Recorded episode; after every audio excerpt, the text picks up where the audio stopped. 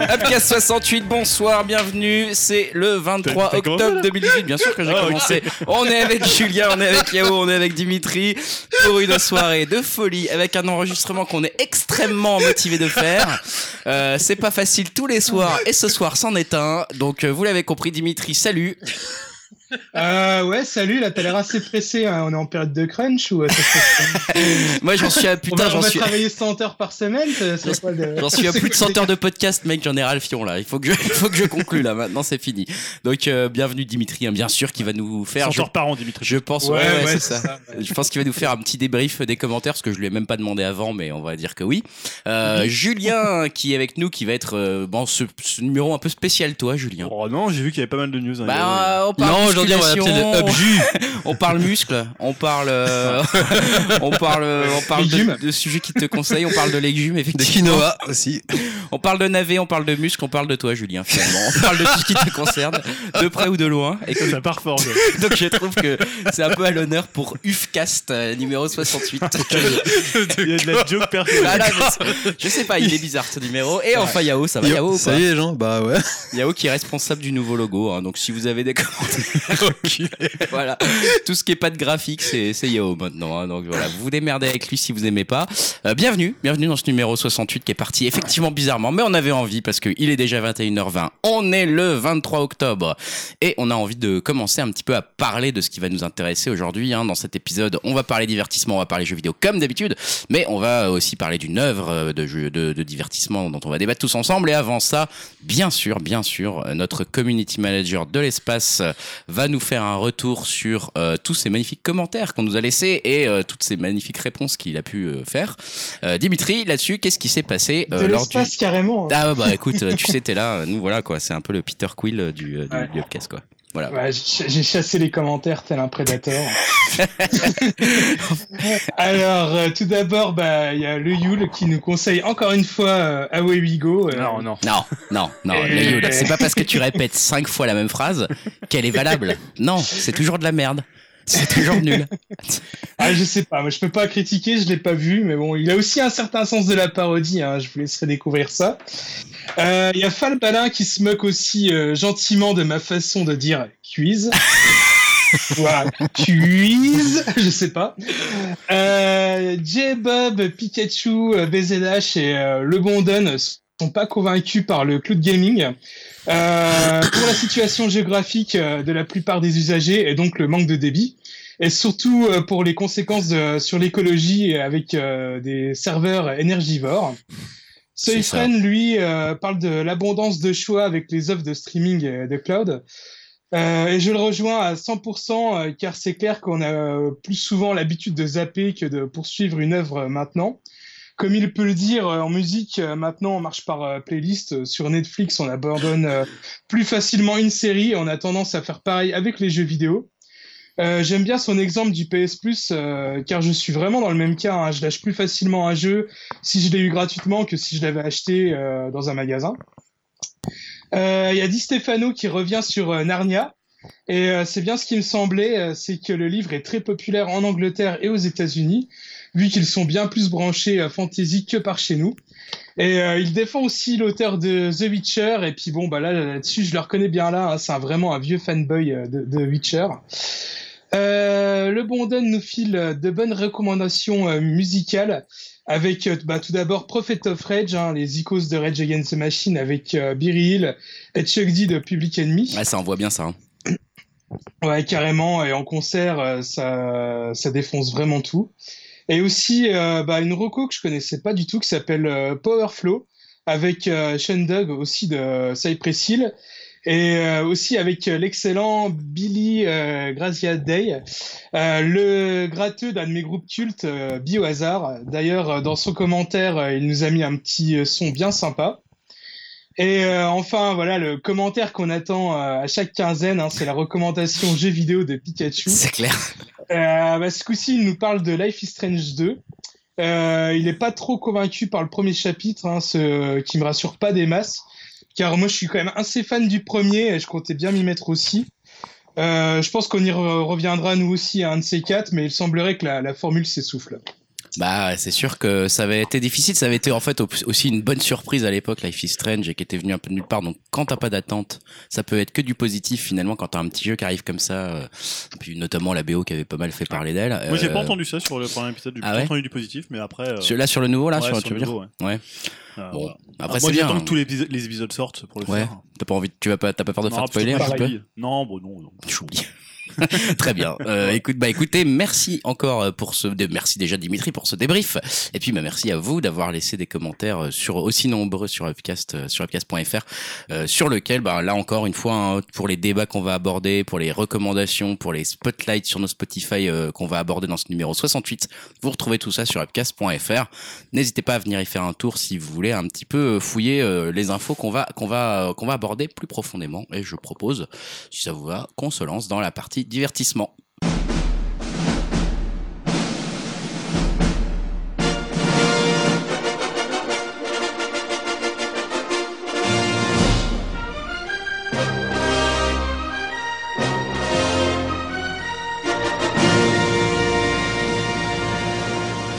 C'est le port micro qui est mort. C'est ce port-là. Mais ça fait déjà plusieurs fois qu'il nous fait chier ce port. Bah, balance-le, ton porc. Oh putain. Pourquoi Pourquoi j'ai Pourquoi on en... Pourquoi on va pas On va laisser ça. Ah bah, je- Oh putain. Comment tu veux qu'on soit pas fatigué quoi? Il est 21h22. Le podcast il a commencé depuis 5 minutes. Oh, les Dib, le one man show. quoi. Ah la vache. Excellent. Bigard, accroche-toi. ah, la relève est là, quoi. Bon, euh, bah donc, bienvenue dans la partie divertissement sur cet excellent jeu de mots. Euh, nous allons aborder euh, une œuvre, une œuvre, hein, euh, sauf, euh, sauf certains, euh, qui vont... euh, Deux œuvres, qui, deux œuvres même. euh, je crois qu'Yao, tu, tu vas Bah, ah oui, euh, en fait, débat. Bah, je sais pas, en fait, j'ai fait mon Grégoire, comme on dit dans le milieu. Ça va. C'est que soit j'ai pioncé devant un film, genre Ça, je, ça, t'es pas censé sortir de cette pièce, Yao. Hein, euh, merci. soit j'ai pas été voir un film, tout comme Grégoire. Oui, donc non, j'ai pas eu le temps d'aller voir euh, The Predator, euh, la dernière prod de Monsieur Shane Blake.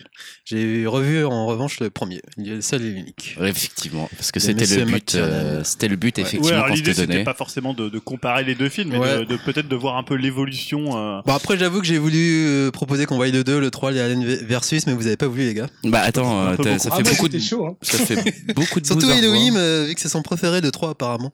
Je dis ça, je dis rien. euh, donc on va peut-être d'abord parler du nouveau, voilà. Voilà, commençons Sans spoiler, effectivement. gars. Commençons par le dernier euh, parce que effectivement, enfin, je pense qu'on peut quand même tous dire. Je sais pas, je vais peut-être lancer une phrase pour provoquer un peu le débat, mais si on avait fait une comparaison, ouch, ça aurait peut-être fait un peu mal au nouveau, non? Je sais pas. Je sais pas, je pense qu'il y a aucun, il y a aucun élément de comparaison possible entre les deux films en fait.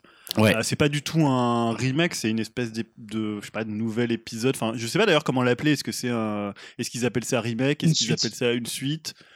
Bah, Une suite. hein. C'est clairement une suite, moi je dirais. hein, euh, ça se passe dans un univers euh, qui est le même, enfin voilà, qui est le même finalement, mais mais oui, ça se suit sans qu'il y ait vraiment des grandes références à ce qu'on a vu par le passé. Il y en a, des- c'est plutôt des petites touches, un peu comme Predator 2 finalement, hein, Predator 2 qui suivait euh, l'original et qui faisait un petit peu allusion. Mais effectivement, je pense que tu as bien fait de le dire et ça c'est le premier Bah, truc qui. C'est tout toute l'essence de la saga, c'est que ça reprend jamais les mêmes, euh, les mêmes personnages. Ouais, exactement. Ouais. Et là, euh, là, en fait, ça va plus loin. Moi, je trouve, hein, perso, mon avis sur ce film, c'est que ça, ça va plus loin dans le sens où je- pour la première fois, dites-moi ce que vous en pensez, mais je trouve que ça change même de style de film. Euh, avant, on était quand même dans un film avec Predator, Predator 2, qui était plutôt des films un peu horrifiques, etc. On va dire, voilà, un petit peu combat horrifique. Euh, et euh, Predator 3 euh, essayait de, de, de refaire un petit peu ça là euh, avec euh, avec avec plus ou moins de succès, on va dire. Et là, j'ai l'impression, moi perso, je, je l'ai vraiment compris comme une comédie. Ce film, euh, je, je sais pas si je suis passé à côté du truc, mais moi les gens étaient morts de rire dans la salle. Moi j'ai explosé de rire toutes, toutes les cinq minutes. Mais est-ce que du coup, c'est la patte euh, Shane Blake ou pas du tout, au final? Alors, je- perso, je pense que oui, euh, parce que je trouve, en fait, ce qui faisait beaucoup rire, c'était euh, pas tellement le, le film en soi, hein, qui est, dialogue, c'est vrai, les dialogues, Ouais. c'est, c'est, c'est encore une fois, c'est du diamant, euh, vraiment, il est super. Enfin voilà, les dialogues sont super super, sont super efficaces. Et je trouve que les personnages quand même les habitent plutôt bien, euh, sauf le, un peu le héros principal que moi je trouve euh, complètement insipide. euh, mais euh, mais sinon, euh, voilà, les, les- le- cette team de, de, de fous, les Loonies là, euh, marche bien et ils ont toujours des dialogues complètement cons, mais en fait euh, qui marchent super bien, je trouve, dans ce truc-là. Et ce qui fait que bah, moi j'ai passé un peu mon temps euh, au-delà de parce que je pense qu'on va aborder un peu les points négatifs après, au-delà de me demander qu'est-ce qui se passait exactement à l'écran.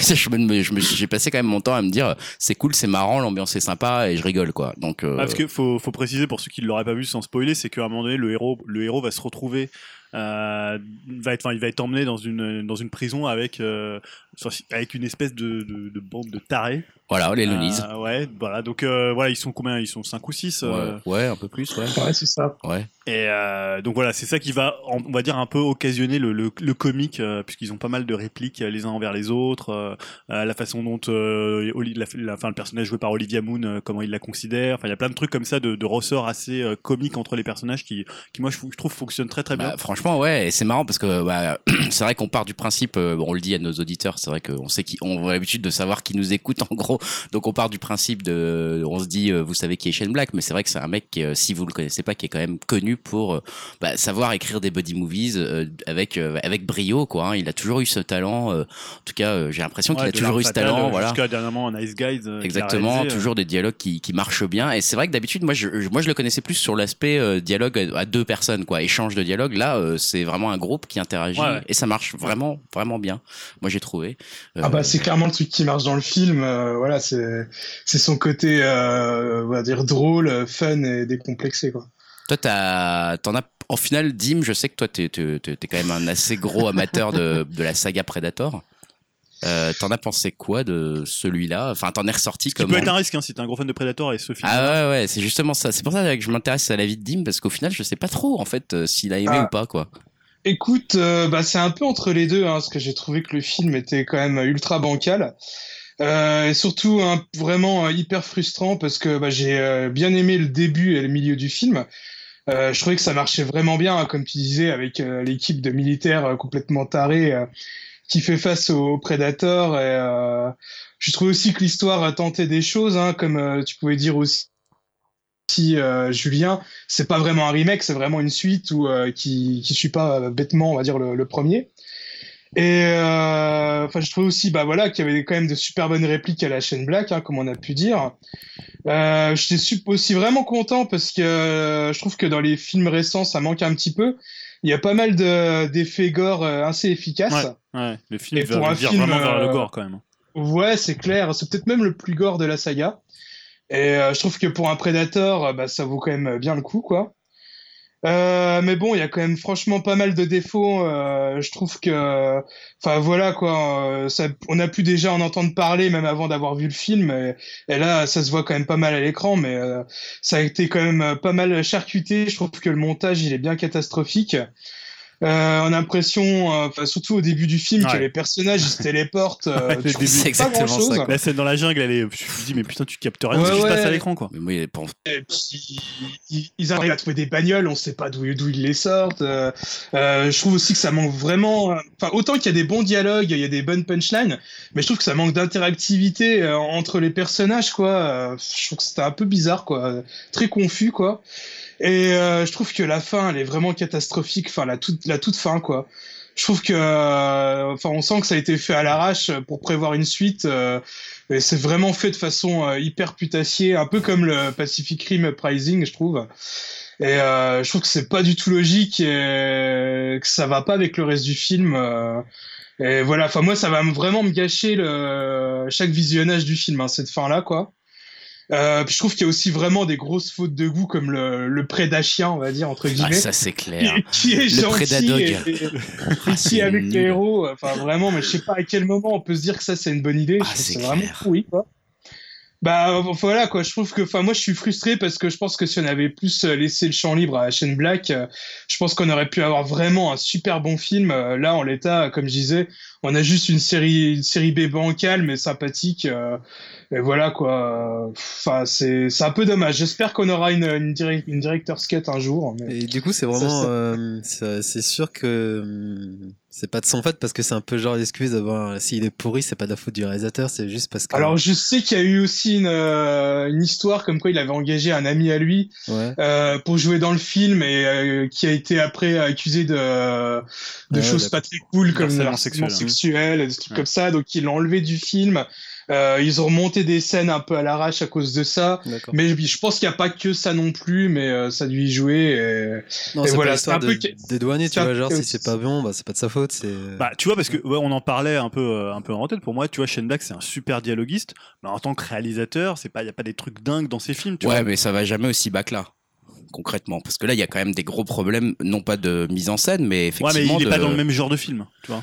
Non, mais là, il y a quand même. Enfin, il y a- Toi, quand tu prends un Kiss Kiss Oh. Bang Bang ou un Nice Guy, il est plus Il, a, dans. il a euh, quand même fait Iron, Man 3, ouais. quoi. Ouais, Iron, ouais, Iron ouais. Man 3, il est super bien fait, Kiss Kiss Bang Bang ou euh, voilà. Ouais, mais cites. derrière, il a toute la. Non, mais ce que je veux dire, c'est des sites qui sont pas merveilleux en termes de mise en scène, mais il n'y a pas des défauts de montage qui sont comme ceux-là où moi, par exemple, pendant le- pendant- honnêtement, pendant tout Predator, j'ai rien compris. Je comprenais rien. Bah, moi, je trouve que c'est- c'est je surtout comprenais pas la- début, le après, suivi. euh, après Ah c'est carré quand même. Oh non, le suivi des scènes, il est incompréhensible. Il y a des jump Ah, j'ai pas trouvé, mais- Ah, moi, il y a, il y a- complètement il y a toujours, on va dire, un, un gros élément de l'histoire que j'ai pas compris, quoi. Je vais peut-être pas le dire là pour pas spoiler, mais. Ouais, euh, ouais, mais moi est c'est pareil, il y en a plusieurs que je me demande, euh, genre je me dis mais euh, cette blague j'ai toujours pas comprise. Après, moi, j'ai pas trouvé que c'était un problème dans le sens où moi, je suis allé voir finalement, j'ai vu un film de Shane Black. Ouais. Donc, j'ai vu un film très bien dialogué, très drôle, où ça, où les répliques fusaient.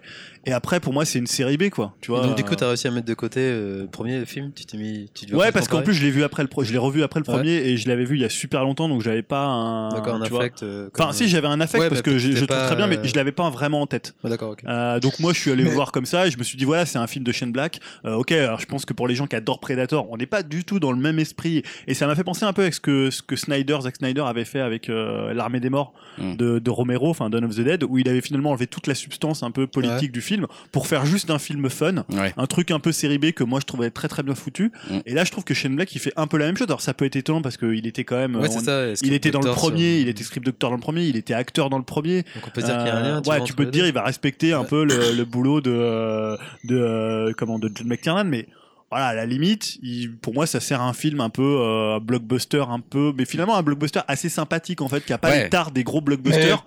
Et qui a quand même une espèce de petit cachet sympathique. Alors après, je veux bien qu'il y ait des incohérences. Moi, je, le fois, je je crois que c'était en After Eight où il, il, re- re- tu vois, il décrivait un peu toutes les incohérences. Bah, je sais pas, à ce niveau-là, à un moment donné, bon, voilà, le film, tu sais qu'il va pas non plus être d'une cohérence dingue euh, et qu'il va s'en foutre un peu, à mon avis, quoi. Ouais, ouais, c'est ça, c'est et le film. pour moi, euh, pas, pardon. Pour moi, je voulais, je voulais juste dire que je pense qu'il il aurait peut-être voulu un peu plus respecter, euh, on va dire, les- l'essence même du premier euh, et et de la saga en règle générale, mais je suis vraiment pas sûr qu'il ait eu les- le champ libre sur ce film-là. hein. Tu crois vraiment? Parce que ça, enfin, je veux dire, même dans le pitch ou dans la description des personnages, il y a absolument rien qui te laisse penser un moment que euh, ça va être premier degré. Enfin, euh, bon, tu me diras quand tu vois la description de certains personnages dans le tout premier de 87, genre l'Indien machin qui écoute les bruits de la jungle, là, Ouais, tu peux te dire, ouais, on est limite dans le cliché de ouf, qui est presque drôle tellement c'est Ouais, mais Ouais, il joue pas. le- Ouais, il joue pas. Alors on peut peut-être faire On le lien avec le premier, mais il joue pas tellement sur le, Ouais, le ouais. second degré dans le premier. Non. c'est second degré quand même un peu Mais plus. justement, c'est pour ça que je dis ça à Dim, c'est parce que je trouve que là, on voit clairement qu'il a voulu faire du second degré tout de suite, et c'est pour ça, je, te- je suis d'accord avec toi quand tu dis euh, l'idée de, du Predadog, c'est c'est vraiment une idée à la con, mais en même temps, moi, je pense qu'ils l'ont mis parce que justement, ils se sont dit, vas-y, on pousse le délire jusqu'à Ouais, jusqu'au ouais, bout, quoi, on s'en fout en fait.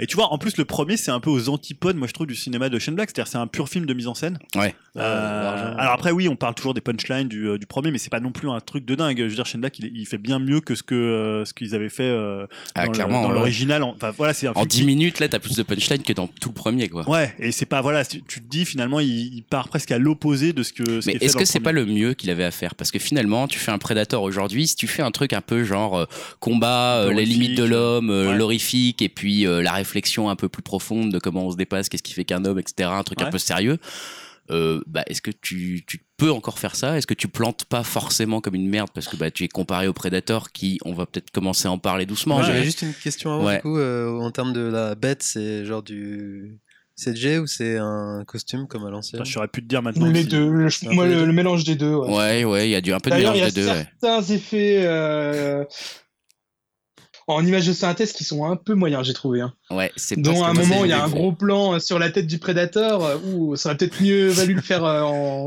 Moi, c'est Enfin, avec force le costume, premier. euh, le euh, costume classique, hein, parce que franchement, c'était pas terrible. Bah le ouais. design est intemporel pour moi. Le premier, et vraiment, c'est une des forces du film, déjà rien que le costume. Bah après, la force Ouais, du premier aussi, c'est que tu le découvres euh, très Très très tardivement, très tardivement. Très tardivement. Non seulement euh, le prédateur, mais en plus le visage du prédateur Ouais, ouais, qui est vraiment dans le dernier le dernier super combat. Quoi. couillu pour l'époque. franchement, ça c'était couillu. Là, tu le sais déjà qu'il arrive. Limite, il est là. Salut, je suis le prédateur.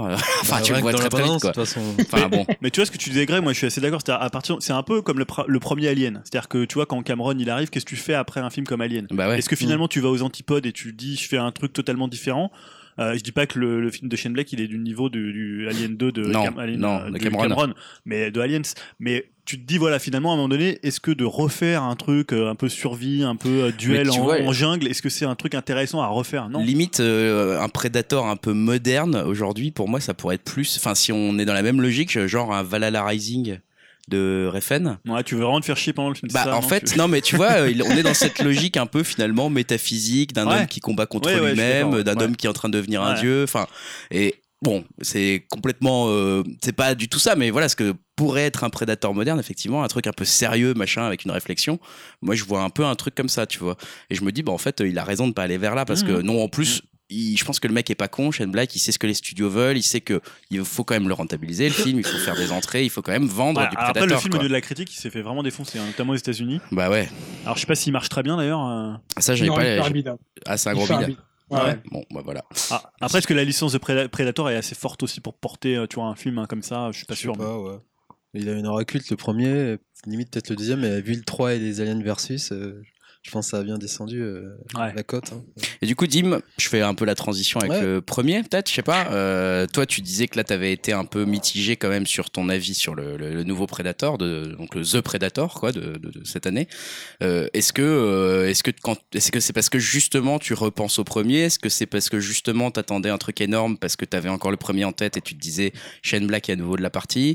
Euh, Comment, enfin, qu'est-ce que Euh, non, j'avais pas vraiment le premier en tête euh, parce que voilà, enfin, je suis tellement habitué à cette saga et à devoir à avoir vu les autres suites qui sont quand même aussi très différents du premier.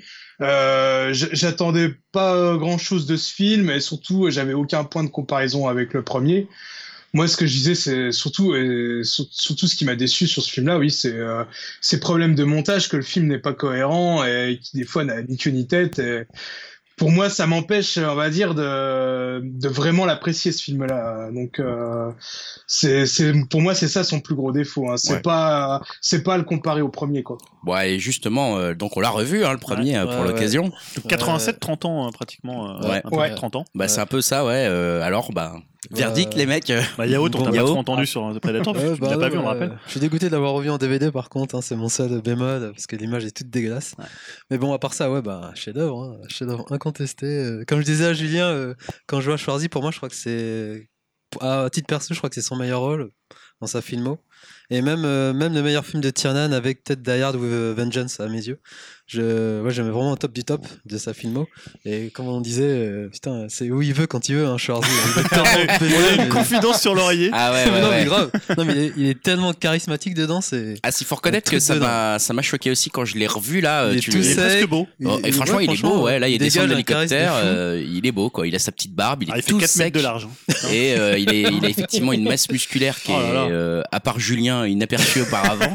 Bah, comme Julien l'a dit, il pourrait se mettre dans Sodo pour euh, Ah, cacher franchement, euh, non, c'est, Ah ouais, euh, tu te mets c'est derrière lui. alias- pourtant les mecs à côté sont balèzes quand même tu vois tu les revois Ouais. là Ouais. Non, mais ce que j'adore, c'est la mise en place Ah déjà euh, du, euh, du film. En fait, on t'explique rien sur le prédateur. Il te met juste euh, la première scène, tu vois le vaisseau qui débarque et il lance une capsule et bam, il va plus rien t'expliquer du film.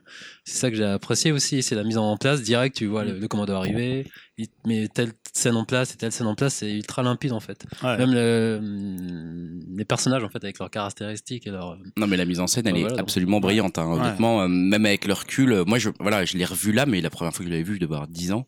Enfin 10-12 ans.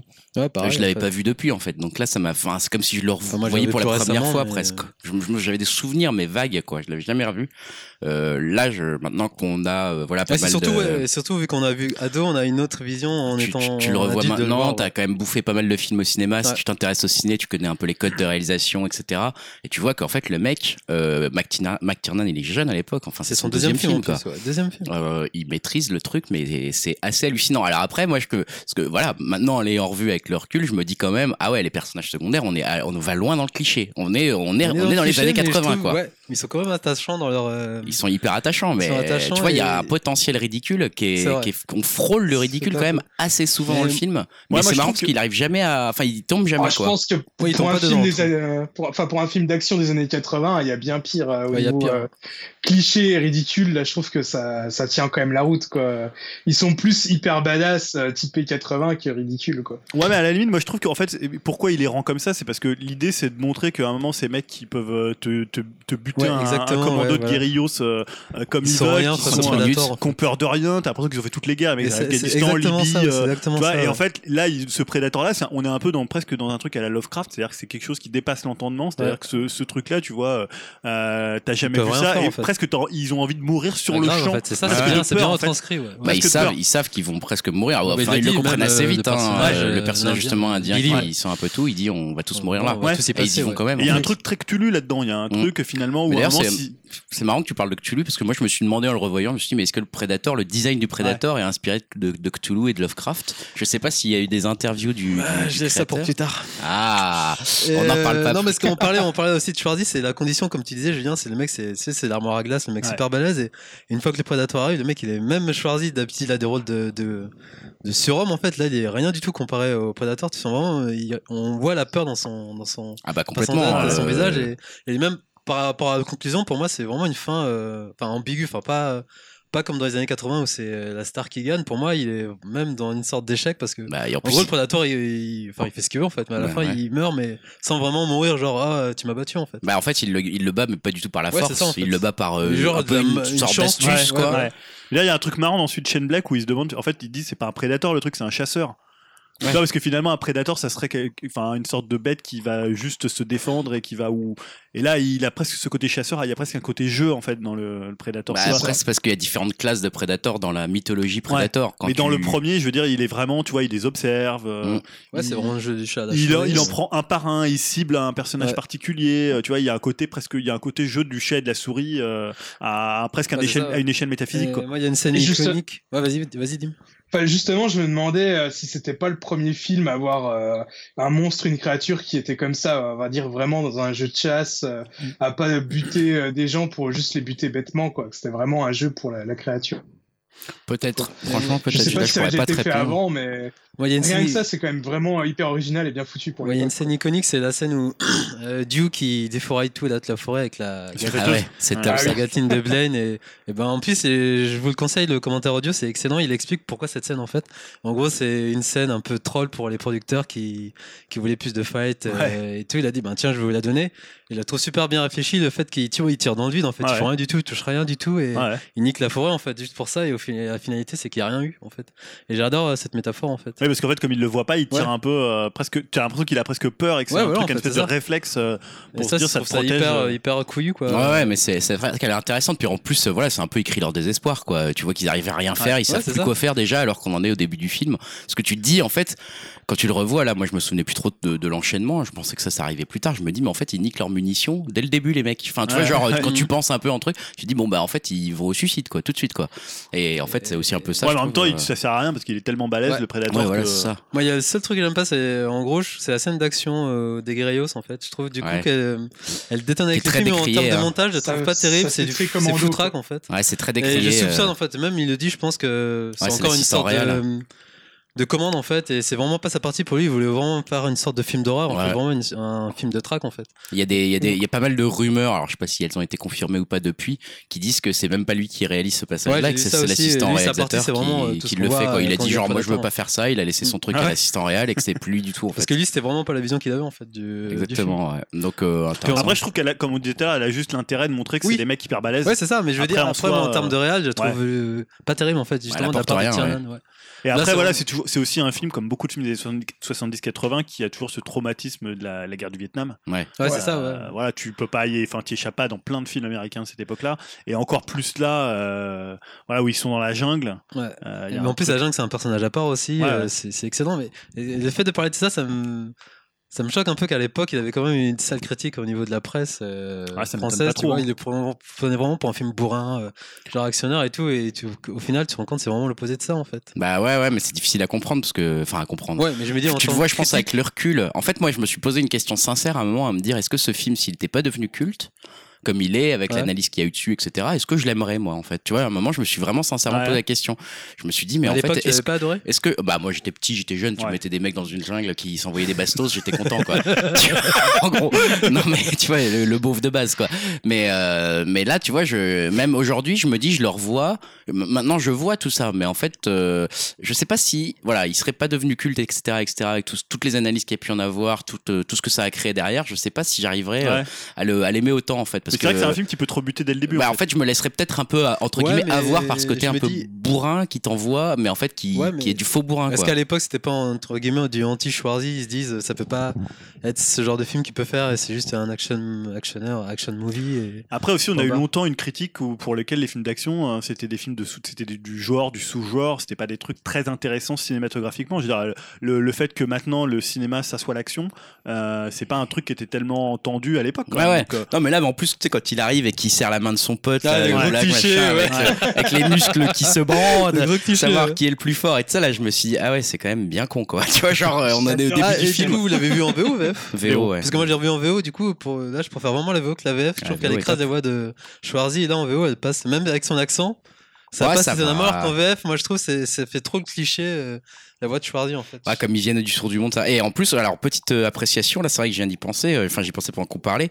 Le fait de, de voir justement le prédateur très tard, mais aussi d'abord de voir à 40 travers minutes. ses yeux. 40 ouais, minutes. la vision thermique. Euh, ouais, Ouais, le côté vision Et thermique. même si ça a un peu vif, ça, le, le côté ça marche toujours. en euh, fait. tu vois en- euh, un peu pris euh, finalement des villes Dead je pense enfin je, je sais pas si la... c'est- bien oppressant ça quand même. Ah oui, Ouais, tu veux c'est dire, ouais, cette vue où tu vois un peu de loin, Bah, en comme fait- une vue FPS quoi. bah en fait dans Evil Dead tu te mets à la place de, du, du, du mal entre guillemets et puis tu fais la Sam Raimi mettait la caméra tu vois Ouais. hyper bas avec un espèce de bruitage affreux et là finalement tu te retrouves un peu la même situation où presque c'est encore plus désagréable de voir à travers ses yeux que de le voir lui et Ouais. je trouve que c'est bien pensé de la part de Mar McTiernan d'avoir fait un peu cette ref et d'utiliser le même procédé parce qu'encore une fois Et en plus, je trouve Ouais. ça te. tu ça- grandis quoi En fait, pour le spectateur, on parlait du finalement du rapport que tu peux avoir au film par rapport au côté bourrin. Finalement, ça, t'es pas avec les, euh, t'es pas avec les, les types dans la jungle. Mm. T'es presque avec le prédateur. En fait, tu les observes comme si t'étais le prédateur, comme si t'étais le chasseur. c'était un Donc peu déjà, ça t'as hein. un recul, t'as un recul par rapport à ce que eux ils sont en termes de gros bourrins qui vont euh, dans la jungle. Il y a- il y, a déjà eu aussi une critique euh, mi- presque Ouais. euh, militariste. Et, euh, moi, à titre personnel, je trouve pas que ce soit un film gore euh, comme on pouvait le décrier. Et, ah non c'est pas gore du tu tout il y a fait juste deux, Il y a trois scènes. deux, mais trois scènes, c'est ouais, un tout, peu choquantes, Il y a mais, pas tant de violence que ça. Il suffit de la violence, enfin, oppressante et même psychologique, mais physiquement, euh, t'en vois pas en fait. il y en a beaucoup plus dans le dernier. Ouais, hein, dans le Black, dans le hein. un Dans peu ensuite euh, bah ça devient du gore euh, c'est sûrement le plus gore le Et dernier. puis, c'est puis la BO de euh, Sylvester aussi avec le thème. ouais, c'est ce que j'allais dire. La musique, c'est- elle, est- extraordinaire. C'est excellent. Ouais. Et ce qui est génial dans, dans le nouveau, c'est qu'ils reprennent beaucoup le, le thème euh, du Predator. Et ça, c'est vraiment, euh, ça fait super plaisir de l'entendre à nouveau euh, au cinéma. Quoi. Bah voilà voilà un petit peu je pense qu'on a Revoyez quand même plutôt le premier où vous voyez si vous Ouais, avez Ah, je vous conseille le vraiment le commentaire audio. hein. Oui, alors c'est vrai que, t'as- Parce que moi, tu- j'ai- tu- on, moi, a- moi, on va mettre deux de liens sur le, on va mettre deux liens sur le sur le sur Euh, webcast.fr. Parce qu'il y, y a le making of qui est super intéressant et c'est vraiment un making of sur langue de bois en fait et le commentaire audio. T'as Mac Tionan, il te raconte toutes les galères et ce qu'il voulait et tout ça et c'est vraiment super intéressant. Quoi. Si vous avez l'occasion, euh, Il y a ça. Et alors on précise aussi que la, la- la copie est très bonne parce qu'il y avait une première toi copie tu l'as vu en Blu-ray toi? Ouais, je l'ai vu en Blu-ray euh, sur une copie, donc je crois que c'était un remaster de peut-être 2011. Et, et avant, il y avait une première copie à l'époque où la Fox faisait des Blu-ray euh, dégueulasses, euh, qui était vraiment mauvaise. Et là, franchement, ça passe très très bien parce qu'il y a beaucoup de films des années 80 qui ont un peu de mal à passer. euh, à- tu vois, c'est des fois plus dur que les films Ouais. des années 70. Euh, et là, franchement, la, la copie, surtout sur l'image, est très très bonne. Ils ont le bossé, son, ils ont ouais, bien le son, c'est un peu plus compliqué, mais ça passe très très bien quand même. Ouais, moi c'est pareil. Je peux, enfin, je peux, je peux- si vous avez envie de le revoir, le Predator, moi je l'ai vu. euh, Oh, Peut-être que c'est toujours valable à 2 euros sur euh, Canal Play euh, VOD là. C'est Et en HD, voilà du en HD, ouais, HD, V- enfin HD à 2 euros comme ça. Voilà, si t'as juste pas envie d'avoir le DVD Ouais. ou quoi que ce soit, c'est pas mal. Je trouve ça. Plus d'excuses. Je crois que tu voulais aussi vous parler de Split Screen euh, Podcast qui a fait un épisode spécial Euh, là-dessus. ouais, spécial là-dessus, bah, je te, tu mettras le lien, mais ils en parlent bien aussi, euh, ils détaillent bien justement toutes les anecdotes et la façon dont c'est construit le film et tout ça. Sur le premier? Ouais, sur le premier. D'accord. Voilà, vous Et retrouverez pareil, il y a Ouais. aussi euh, le podcast Actionnaire qui a fait carrément trois podcasts sur euh, Predator. La vache, la surenchère. Et- Et du coup, nous aussi, vraiment bien. on va va, faire huit en podcasts. faire 8 podcasts sur Predator, on s'en fout.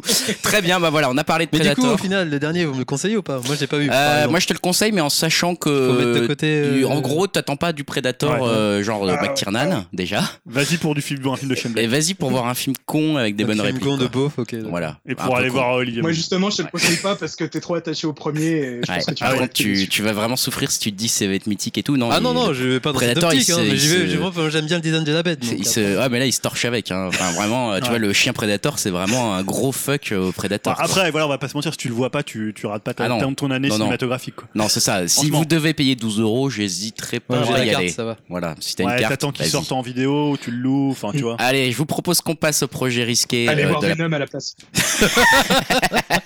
Merci pour cette reco, euh, Dim. Euh, je vais laisser un peu la parole euh, à Julien pour deux projets risqués qui tournent autour de la musique, Julien, je crois. Le C'est rap et Ami. C'est vrai, et pas- Amy je Winehouse. m'étais pas perçu. Je vais commencer par Amy Winehouse, parce qu'il y a pas mal d'actualités autour de la célèbre chanteuse Amy R&B. Winehouse on aurait dit un peu, excuse-moi, mais on, aurait, on aurait dit Philippe euh, Philippe Manœuvre avec ses petites lunettes noires. Alors Amy Winehouse, euh, Il le tire là C'est la prochaine imitation. euh, Philippe Manœuvre. On le voit plus trop. Donc, Amy Mais Winehouse. si, dans les grosses têtes. Donc, euh, Amy Maison du Vin au Canada, parce qu'on fait toujours un peu pour Elohim. euh. Maison C'est du vrai. Vin, ça lui allait assez bien. Elohim, si tu nous regardes. Euh, voilà, bah, pour ceux qui la connaîtraient pas, s'il y en a encore, hein, c'était surtout son second album qu'on va retenir, euh, Back to Black. Ouais. Euh, et ben en fait, en 2019 déjà, vous pourrez aller l'admirer en concert, enfin on va dire plutôt son hologramme, puisque son hologramme va entamer une Ah, grande tournée mondiale. ça, c'est bien. Oh. Ça c'est la Ça, grande. c'est euh, pas du tout Oh violer les morts, ça. Ça, c'est pas du tout ça. c'est effectivement un peu l'idée qui est, qui est très très à la mode euh, en ce moment. C'est un et d'ailleurs j'ai Ah, même vu qu'il y avait des gens qui n'étaient pas morts et qui avaient leurs hologrammes en concert. C'est le cas de ABBA. Non, ABBA, ouais. ils, veulent pas, ouais, ils veulent pas se déplacer. Ils veulent faire tourner. Ils envoient leur hologramme. C'est pas con. pas con, C'est pas pas con. con. Je sais plus qui avait fait ça en France. Il y a un, un- un artiste genre de Merle, quoi, euh, qui Ouais. était nul et qui avait fait ça aussi. Hallyday. Non, non, euh, un truc moins connu. euh, Un je sais Frédéric. François ou un truc comme ça. Un truc comme ça. Donc voilà, ça c'est vraiment la grosse idée à la mode, euh, les hologrammes. C'est euh, euh, Base Hologram, c'est une entreprise américaine qui fait des- de la création d'artistes numériques. Et tu peux aller par exemple aller voir la Calas ou aller voir Roy Orbison. euh. Le premier, ça- enfin, je crois qu'un des premiers, ça a été Tupac. Ouais, Tupac, Tupac, J'avais ouais. fait euh, ça. Bah, honnêtement, c'est vrai que le résultat était bien foutu quand même. Michael, hein, il pas fait encore? Bah, ils vont en faire un sur Michael, je Ça crois. m'étonne.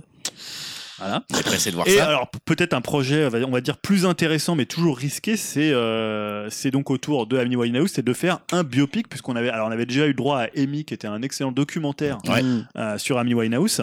Là, c'est un biopic dont le tournage est prévu en 2019. C'est le site The Wrap euh, qui rapporte cette info. Euh, alors, une, une des particularités, c'est que les recettes du film seront versées à la fondation Amy Winehouse, euh, qui soutient les jeunes en proie à des problèmes d'alcool et de drogue. Pas mal. Euh, voilà. Alors, on ne connaît pas encore l'actrice qui jouera, euh, qui jouera le, le rôle d'Amy Winehouse. Ouais. Margot Robbie. Ouais. Alors, par contre, là, il faudra prévoir un régime assez drastique quand même, Ouais, parce que ça sur la fin de sa vie, elle était quand même, euh, ah, elle Ouais, était c'est ça. super maigre. C'était un squelette, quoi. Euh, voilà, mais bon, c'est vraiment un personnage assez fascinant. Mais du coup, c'est fait un peu tard, ça me paraît bizarre. euh, Ça fait de quoi? Le biopic, il arrive un peu tard, non je trouve, Un peu tard. Enfin, par rapport à, Par rapport à sa ils sont- mort. Ils sont plus réactifs au niveau des biopics. Ah, euh. tu veux dire ouais, qu'ils auraient pu le faire il y a quelques tu vois, années ouais, quand même. Ouais, je sais pas. C'est bizarre là. Ça fait combien? Ça fait pas 10 ans quand même.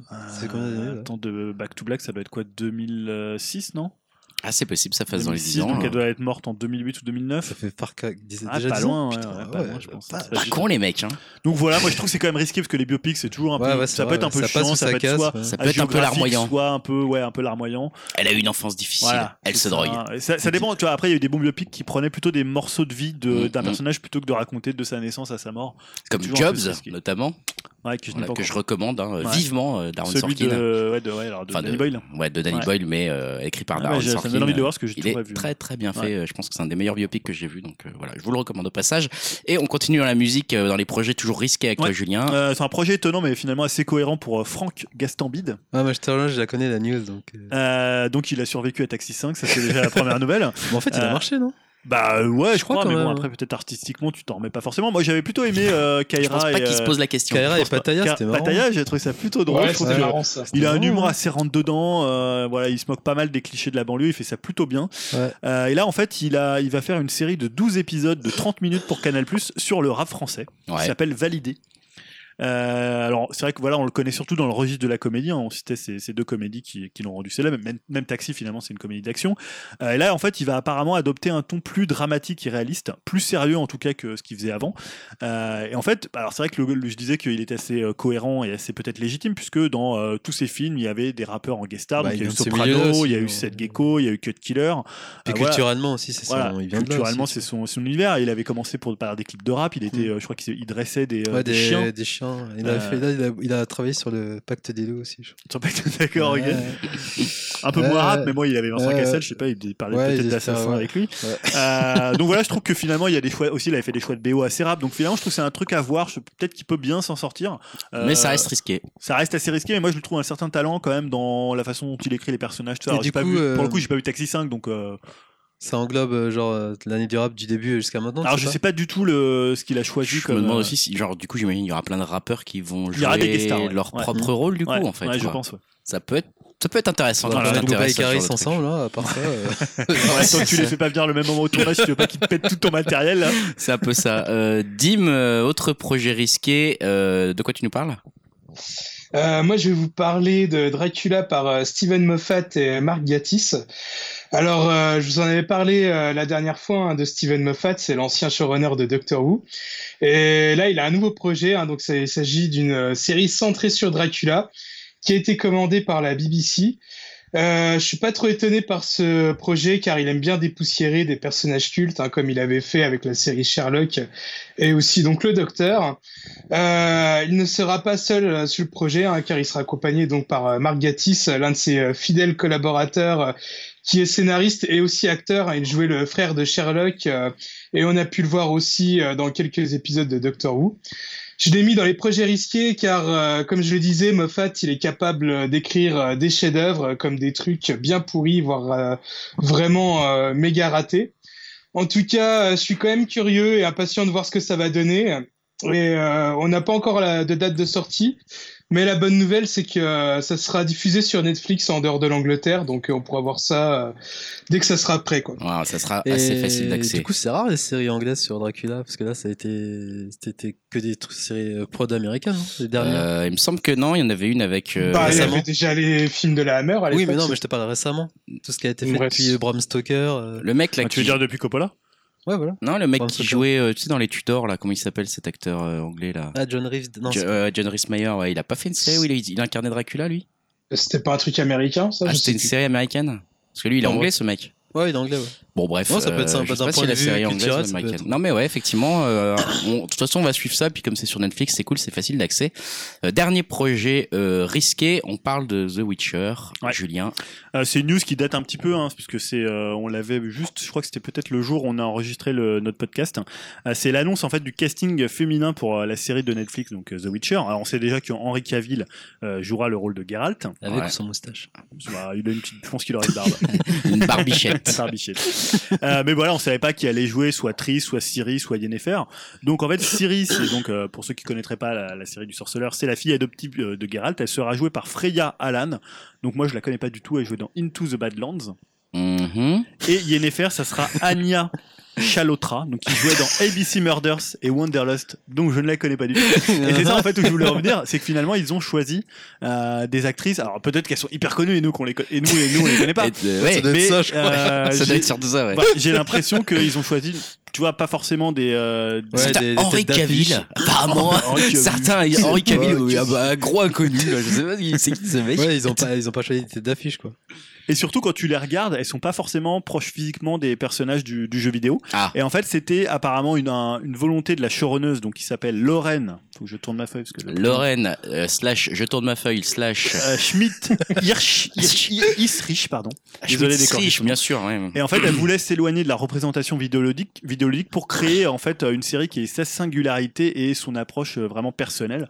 En finalement, c'est plutôt une bonne chose. Elles étaient moins chères. Euh, Peut-être. je. Alors, euh, euh, je parle pas forcément du choix des comédiennes, parce qu'elle aurait pu prendre des comédiennes très connues Ouais. et qui étaient aux antipodes physiques des personnages que euh, que les, les que euh, CD Projekt avaient euh, modélisés dans le jeu vidéo. Vrai. Donc c'est vrai que ça c'est toujours un peu compliqué parce que par exemple tu vois euh, quand tu joues au jeu maintenant tu as une image vraiment de Yennefer, tu as une image de Ciri quand Mm. tu as beaucoup joué notamment au 3 euh, où tu les vois beaucoup. Donc c'est toujours difficile après de revenir. C'est un peu comme quelqu'un qui va se rattaquer à faire le Seigneur des Anneaux.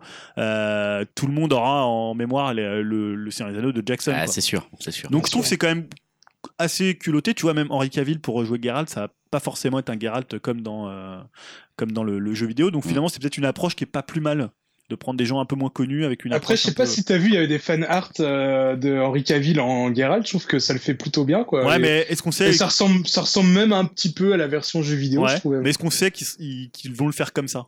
En général, a fanarts. Ouais, euh, bah après, on sait pas, mais. euh, Rappelle-toi Si, des si, fanarts si. des Power Rangers, euh, Dim. hein. Rappelle-toi.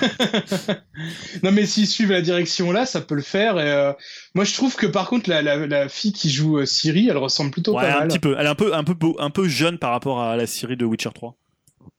Mais ça se passera bien avant, Ça ça, se se passera prendra avant, les deux premiers films, et là, elle est encore euh, petite, quoi. Ouais, donc ça pourrait peut-être Ouais. coller, quoi. Ça sera plus, euh, ouais, Yennefer ou. Ouais, Yennefer, j'ai eu un peu de sur mal. place, ouais.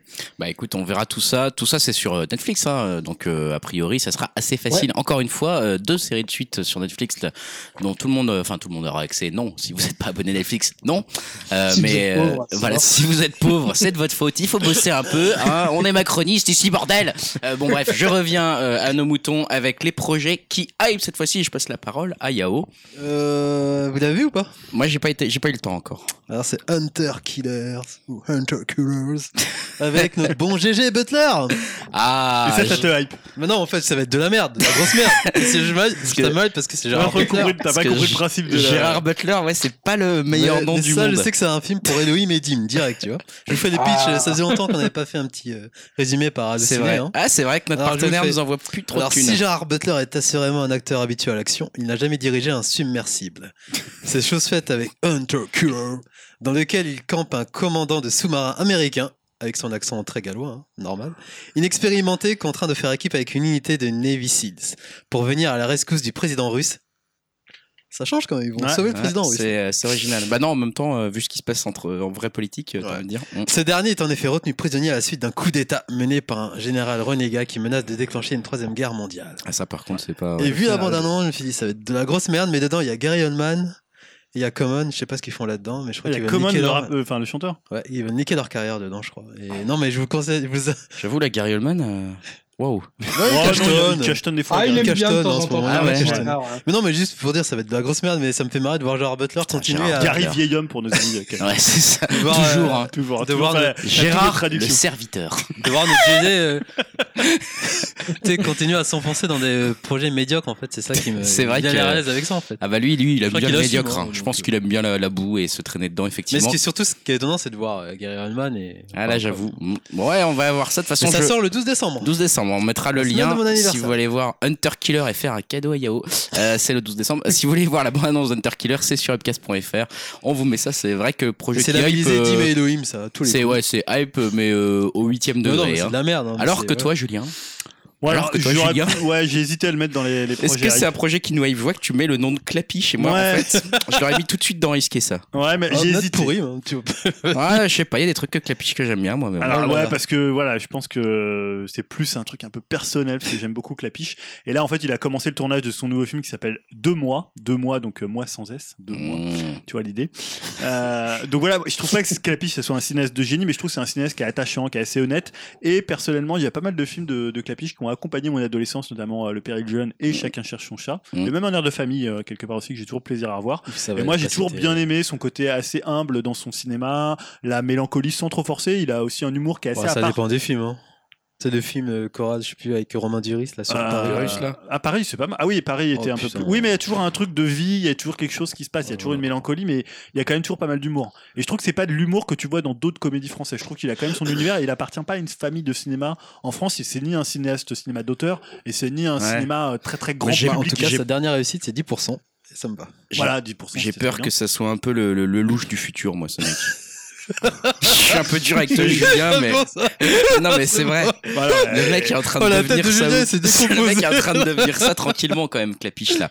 Il nous fait ses films chorales. euh, tu vois, il a son style, mais ça, il se remet jamais vraiment en cause. Ah, je suis pas tellement d'accord Ah, avec je toi. Par exemple, pas, La part du gâteau, qui est un film euh, à moitié réussi, à moitié raté, il avait essayé de faire des choses différentes. Alors après, il a son truc qui a cartonné, c'était les- l'auberge espagnole, les Voilà. russes et, euh, et euh, le Machin, castel. Donc c'est à chinois. cause de lui qu'on a Romain Duris. Putain. Ouais, mais Romain Duris, il a toujours été très bon chez Clapiche, moi je trouve. Bah, Romain Duris, dans le péril jeune. hein. Il est très très bon dans le péril jeune, euh, il est très très bon dans le berger espagnol, dans ce rôle-là, dans ce qu'on lui demande. Après, voilà, c'est pas une grande performance d'acteur, mais euh, non, non, moi je trouve que c'est un très très bon cinéaste. Et là, en fait, il va retrouver des protagonistes qu'il avait déjà de, dirigés, enfin des acteurs qu'il avait déjà dirigés dans euh, Ce qui nous lie, euh, son film sur le vin, Mm.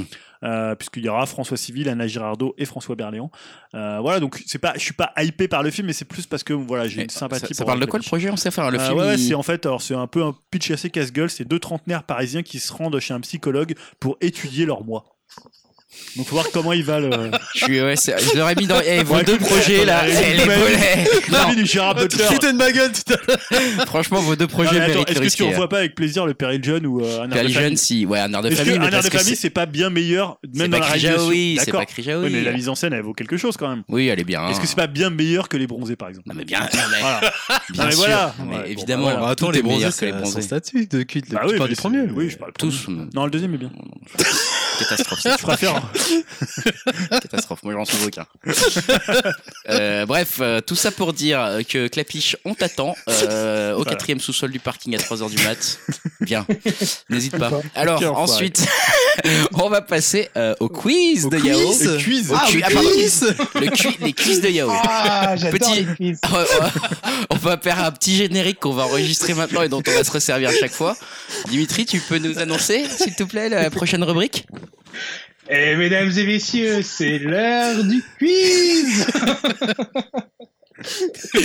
Les quiz de Yao. C'était gênant. Les quiz de Yao, c'est parti. Euh, sur- Alors, on va faire un spécial Predator. J'ai vu que tu avais mis assez simple en plus. Ouais, spécial Predator, tout le monde connaît. On a vu. On connaît, on connaît, oui, mais on le connaît pas euh, C'est par cœur, quoi. Ah, j'ai ma petite intro. Hein, il fait partie de ces films avec poult euh, anecdo- anecdotes, euh, des infos sur la préparation, des effets spéciaux notamment, etc. etc. Donc, le huitième assistant réalisateur avait un prénom de son origine Donc, beaucoup roumaine. sont connus comme Shane Black qui a été script doctor, on l'a dit, hein, Ouais, et acteur. sur le scénario du film. Mais justement, par rapport à ces derniers, savez-vous pourquoi il meurt assez rapidement en étant la première victime? Shane Black? Quelqu'un a une idée ou pas? Il était retenu sur un autre tournage. Non. D'accord. Il écrivait le scénario de L'arme fatale. Je sais pas, je dis au pif. Non. Bah, comme il était script docteur, il devait contrôler des trucs et ça, il pouvait pas être à la fois acteur. On s'en rapproche? Bon, je vous le dis. Ouais, ouais, vas-y. En gros, c'est le producteur John Davis qui raconte qu'il le voulait en tant que scénariste sur le plateau.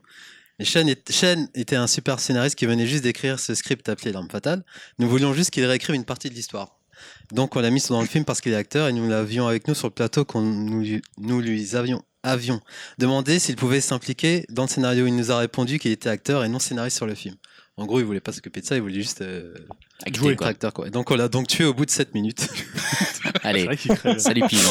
Et en fait, en réalité, Blake n'utilisa ses talents de script doctor que pour ajouter des blagues salaces au dialogue, notamment les siennes, euh, Ah ouais, ouais, ouais, c'est ça. qui tombent un peu à plat, je trouve d'ailleurs.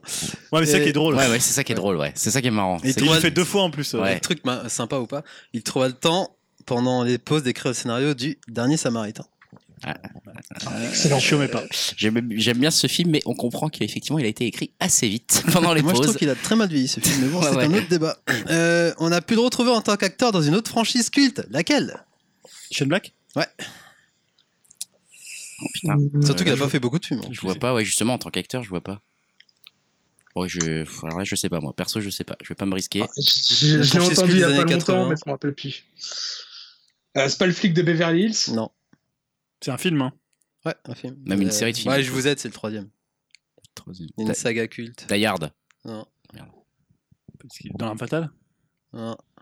Ah, les- pas. un gros film des années 80. Ah, 80. Enfin, le troisième, dans- plus des années 90, mais ça a commencé dans les années 80. Alien Non, Terminator. Terminator on se rapproche. Commando Non. Robocop Ouais, Robocop, le 3. Ah, Oh bah oui, là mais c'était Ah ouais. par. euh, Il jouait le rôle de l'officier euh, Donnelly Fred dans- son pote. Dans le super Robocop, Robocop 3, un film, euh, je suis sûr qu'Elohim adore. hein. Bah ouais, ouais. Normal. Et... Il était en coloc avec le réalisateur, en fait, c'est aussi peut-être pour ça. Sérieux? Ouais. Allez, un point bonus Monsieur pour le quiz. C'est Alors, ça. Predator est le second film de McTiernan, mais quel est son premier? Ah. Ouais, la bonne question. Ah putain. Oh, C'est un- pas un film euh, moyenâgeux, il me semble. C'est quoi? Ah putain, c'est un truc qui avait justement bien marché. Les studios s'étaient intéressés à ça. Ouais, je l'ai Ah, pas. putain. Et puis alors c'est passionnant pour les gens d'entendre un grand silence de réflexion. Ouais. Surtout pour les gens qui Je, l'ont. je vais peut-être le, le couper au montage. Euh, non bah vas-y dis-nous. Non, c'est Nomads, c'est un film d'horreur de 86 avec Pierce Brosnan. Hmm. Ah, C'est un oui. petit film. Donc, d'ailleurs, par rapport à ça, sauriez-vous me citer toute sa filmo? Attends, il n'y en a pas des. elles sont- elles sont Toute assez- sa filmo. Ouais, c'est assez connu, il n'y en a pas des masses, des masses. non plus. Dans l'ordre chronologique, les gars. Oh putain. Ah, bah, euh, Ah, On vachement, a commencé ouais, avec bah. Nomads. Ouais, Nomade. Nomade. Après, il y a- Predator, Predator. Ouais. Predator, Die Hard 87. Die Hard 1. ouais. 88, il enchaîne. hein. Et après Putain il fait ça en 88 Il n'y a pas la poursuite euh, d'Octobre Rouge Ouais, après? 90. Ça c'est un- un bon film. Die Hard 2. Non, Non, ça, lui. c'est pas lui. Ah, N'insiste ah pas, Tiernan, N'insiste c'est pas lui. Hard 3. D'ailleurs 3 c'est lui. Non, c'est- oui, mais Ouais. c'est bien après. Ouais, c'est en 80. C'est sûr que c'est un film que peu de gens euh, s'en souviennent d'ailleurs. De Yard 3 Non, de, de film après Octobre Ah. Rouge, en fait. Attends Octobre Rouge c'était quand 90. 90 donc entre 90 et 96 il fait un film quoi. Euh, Deux Il Putain. n'y a pas Last, Last Man, non, Last Action Hero, Ouais, c'est plus 93. vieux. Ouais. Donc Euh, encore avant Last Action Heroes. Ouais, je vous le donne, c'est Medicine Man avec Sean Connery. Tout le monde Ah a ouais. oublié. Je l'ai même pas- Mhm. je l'ai même pas vu celui-là. Euh, donc après, comme vous l'avez dit, il y a Last Action Hero en Ouais. 93. Ah. Après, donc il y a Die Hard Die Hard 3. 3. Et après, Celui que tu as cité tout à l'heure. là, euh, euh, 13e guerrier. Troisième Guerrier Ah ouais, 99. putain, 13e guerrier avec. un euh, film euh, super. Comment il s'appelle là, putain Banderas. Ouais, Banderas. Après Rollerball. Non, il y a. Ouais, mais il y en a Ah, un. Il y en a un entre Rollerball Ouais, et. il y euh, en a un entre. La même année Ah, que c'est- Troisième Guerrier d'ailleurs. C'est pas le d'autre truc avec euh, Pierce Brosnan. Ouais, c'est ça, euh, euh, l'affaire Thomas le- Crown. Ah, l'affaire Thomas ouais, Crown. voilà, ouais. Donc il y a Rollerball, c'est superbe film 2002. Ah, là, il- Et son dernier film, euh, ah, juste après.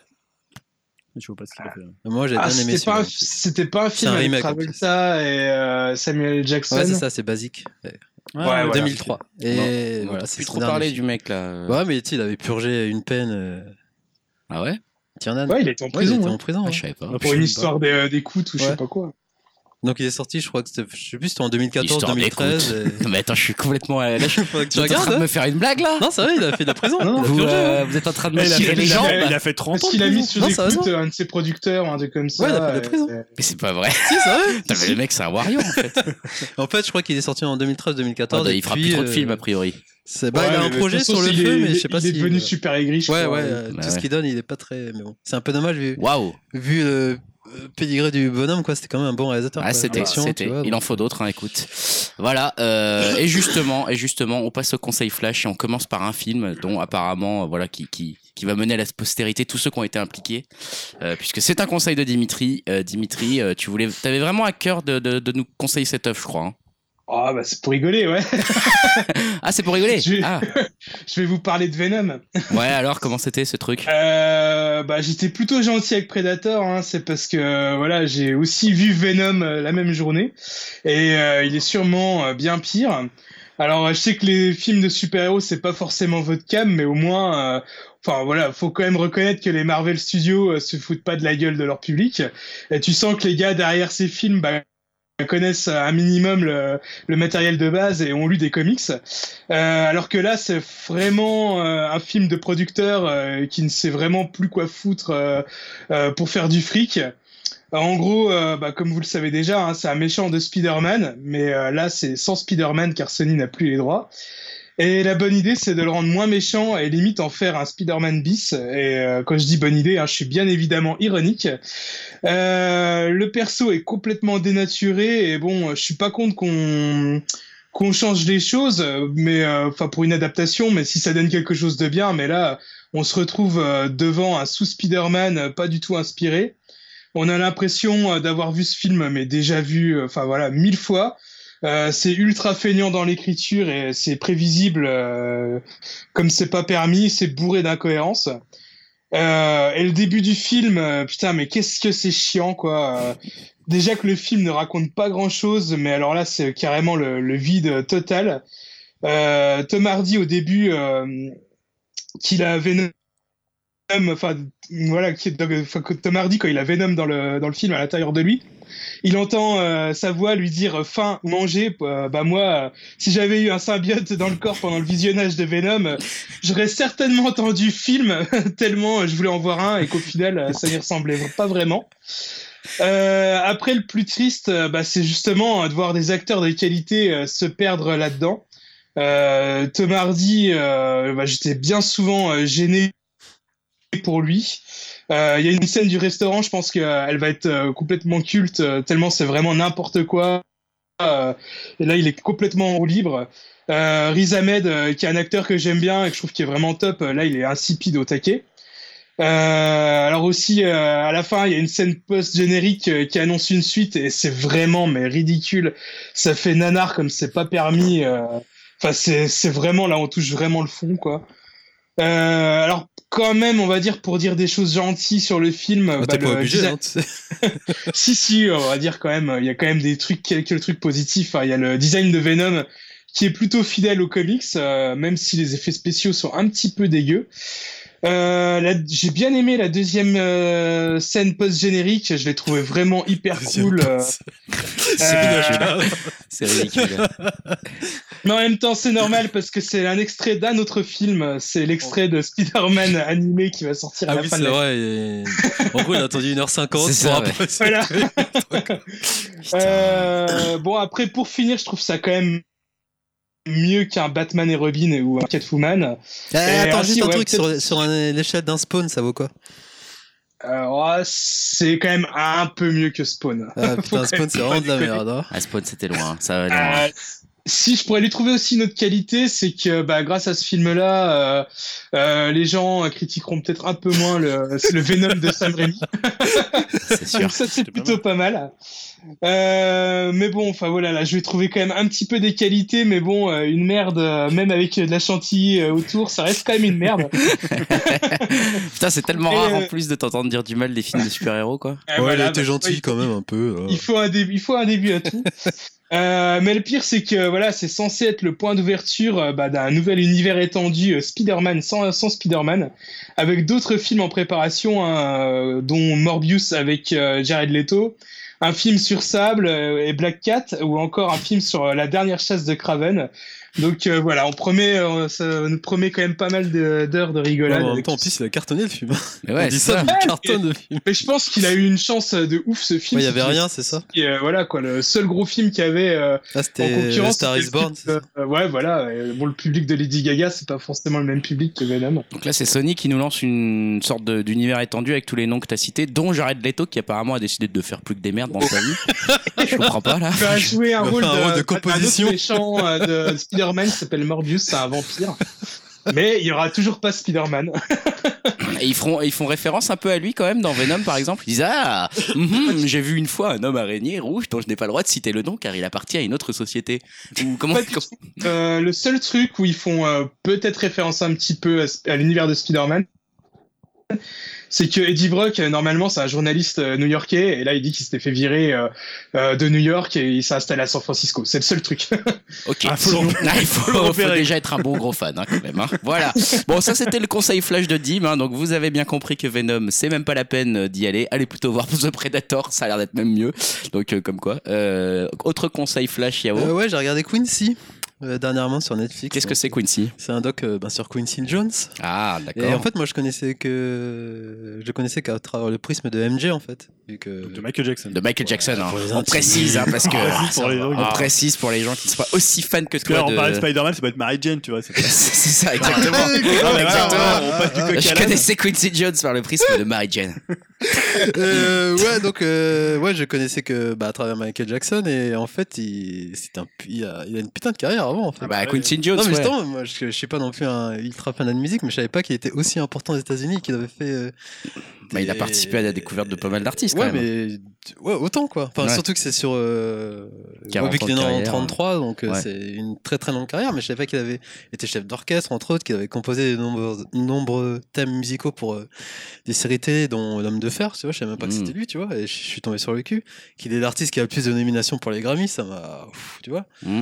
Et euh, donc il investit aussi dans des causes euh, pour sa communauté, notamment afro-américaine. Enfin bref, je pensais, je pensais pas qu'il avait une euh, aura aussi importante dans, aux États-Unis en fait. Du coup, c'est fait. Enfin, tu as des images d'archives, t'as des, un ouais, mec t'as qui des images rejoue. en fait, bah, sur, tout, il- sur toute sa carrière et sur euh, sa vie présente. On monte aussi quand il a fait une sorte d'infarctus, enfin des Mhm. malaises et tout ça. Tu le suis avec toute sa famille aussi, et donc tu revois des images de- d'archives. Il revient dans son quartier. Il a surtout beaucoup tourné en Europe, je savais pas aussi, tu Mhm. vois. Donc euh, j'étais sur le cul en fait de voir toute cette activité. Je savais pas qu'il avait touché à, à tout ça, qu'il a en gros, enfin une. une bonne partie de la musique, c'est c'est rien du en fait. Ouais, Et je pensais que- pas qu'il enfin, qu'il était autant. euh, un grand euh, de ce point en fait. Bah, c'est vrai que le nom est connu en Europe, Parce mais que- je pense qu'on se rend pas compte. Moi, Comme pas ils vu disent le en fait dans le documentaire, tu peux la- la- l'assimiler à ta génération en fait. Pour Mm. moi, c'était genre euh, tout ce qui était un peu pop, R&B et Michael Jackson, mais je savais pas qu'avant justement il a fait, il avait Ouais. bossé pour le ciné et tout ça. Ouais, ouais, c'était déjà, euh, il était déjà loin dans sa Ouais, carrière en fait. ça m'a était mis sur le cul en fait. Et Ouais. même maintenant, il continue, il est super actif, il Ouais, fait Des, des concerts et tout pour des causes. Tu le vois avec Obama, tu vois avec. euh, Mm. En plus, il est très lié avec l'Europe vu qu'il a eu des, une, une femme, je crois qu'elle était danoise. Euh, Donc il a eu ses enfants, ils sont métis, tu vois. Donc c'est, je crois qu'il a 6 ou 7 enfants, tu vois, avec des, des femmes différentes et tous métis. Donc c'est, c'est, waouh, c'est- ça m'a mis sur le cul. Et puis là, pour euh, dernièrement, on l'avait surtout entendu parce qu'il a Oui, fait il des était déclarations. tout ça, mais euh, après- pas forcément aigri, mais il Ouais. balançait un peu sur. euh, Sur qu'il avait l'industrie, dit sur certains- bah, notamment sur les Beatles, euh, oui, qui disait que c'était pas un super groupe. euh, alors Ah oui, c'est vrai. Notamment, Ouais. je crois, sur euh, les parties batterie, je crois, de, de, de Ringo Starr. Hmm. Voilà, il Mais tu l'avais pas mis d'ailleurs dans les, Si, si, dans les phrases. des phrases. c'est clash des ça. phrases, ouais. C'est toi qui l'avais mis Mais ouais, mais tu vois, ils ont fait un buff du, de trailer avec les musiciens de l'époque et tout, donc c'est toujours sans... ça fait vibrer quoi, tu vois. Et non, c'était Ah. Intéressant. Donc Ah, ça, Ça, c'est ouais, dispo c'est un doc euh, vraiment à sa gloire, donc Ouais. euh, voilà. Mais après, tu vois vraiment des images d'archives où il fait ses... Enfin, des attaques, tellement qu'il c'est un bosseur de ouf. Enfin, moi, j'étais, euh, je m'attendais pas à ça en fait. J'ai Ouais. regardé par curiosité, mais je, je pensais vraiment que c'était plus dans, entre guillemets, euh, une musique afro en fait. Ah ouais. Je savais pas que ça avait vraiment touché tout style de Mm. musique différent. Et voilà, donc je vous le conseille si vous avez Netflix. Voilà, donc euh, Quincy disponible sur Netflix. Ça, c'est ton premier conseil. Et t'en avais un deuxième aussi, qui est moins bien. qui est moins bien. donc un déconseil à nouveau. Ouais, c'est Ilang, c'est la Brigade du Loup, c'est une adaptation live du, euh, de l'animé Jinro, je sais pas si tu connais. Jinro, ouais. Ouais, euh, tu l'as vu ou pas? Non, mais je connais le personnage. en fait, pépite, enfin, le- euh, ouais, avec le, le Panzer. design, voilà. Euh, et donc ils ont fait une adapte. Là, le bon point, c'est que c'est un film coréen déjà. Ok. Donc déjà, c'est pas Ouais, c'est japonais. un bon point, Ouais, c'est un bon point. Ça veut Ah pas si, dire parce qu'il que est bien. le cinéma coréen Le comparé cinéma, ouais, au cinéma japonais quand il En s'agit d'adaptation, Ouais, c'est vrai que ça fait. Ouais. Disons qu'on n'est pas face à un drama ou un film de Ouais. cosplay déjà. Donc là, tu dis c'est un film live. Ouais, c'est un film live. Et en, en gros, je vois, c'est, en fait, c'est comme euh, Ghost in the Shell. Je vois pas l'intérêt d'adapter euh, en live euh, une œuvre comme ça, surtout que l'œuvre, l'animé, c'est. Je pense que c'est l'argent. C'est un petit hein. bijou. si je peux m'exprimer ainsi. Je pense qu'il y a de l'argent à gagner, donc ils essayent en fait. Tout simplement. Voilà. je te donne la réponse. Euh, Euh, Et donc, alors, comment ça rend Jinro En fait, c'est assez fidèle dans le Ouais. sens où euh, ça reprend des, des plans iconiques du film, les personnages physiquement ils sont assez fidèles aux personnages. Et même- parce que j'ai pas aimé, c'est qu'ils reprennent vraiment les thèmes musicaux de l'animé. Ouais. Pour moi, c'est une sorte de désaveu, tu vois, c'est d'avoir un peu le cul entre deux chaises. Ils peuvent pas, Pas créer leur propre recomposer, truc ouais. et ils reprennent vraiment les musiques qui sont dans le film.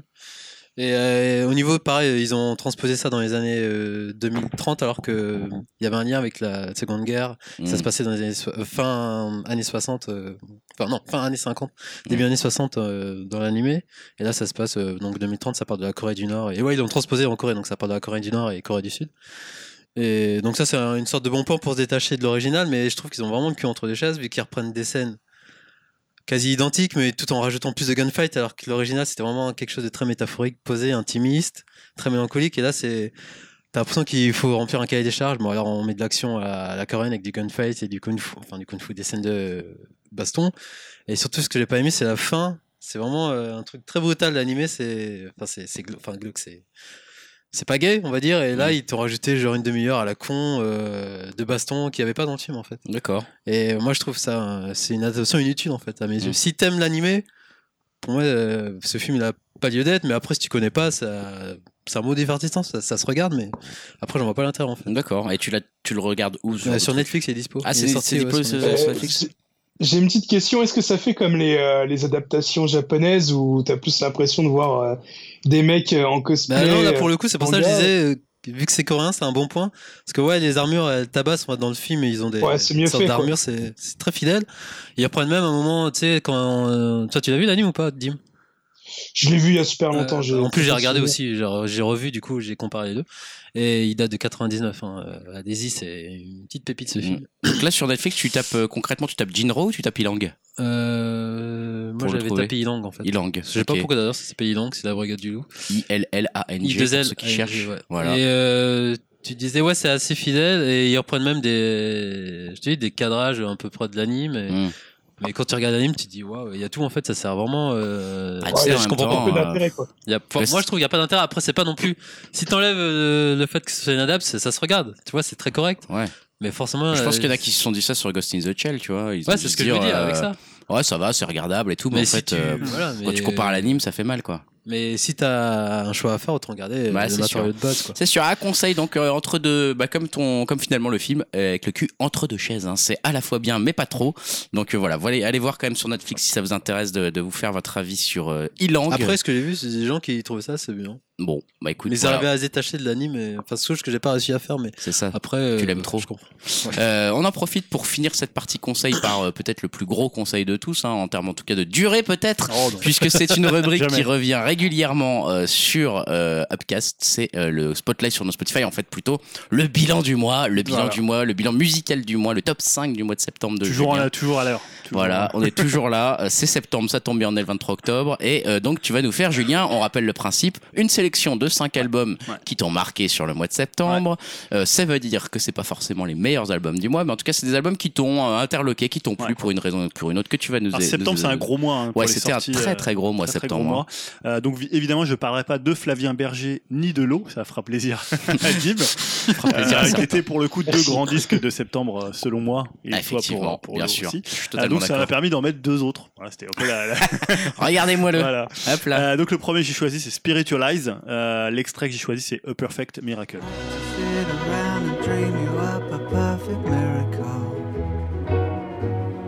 Cause every time I close my eyes, I'm just dreaming of you. There ain't a man around can knock me off my cloud, cause darling, I love you.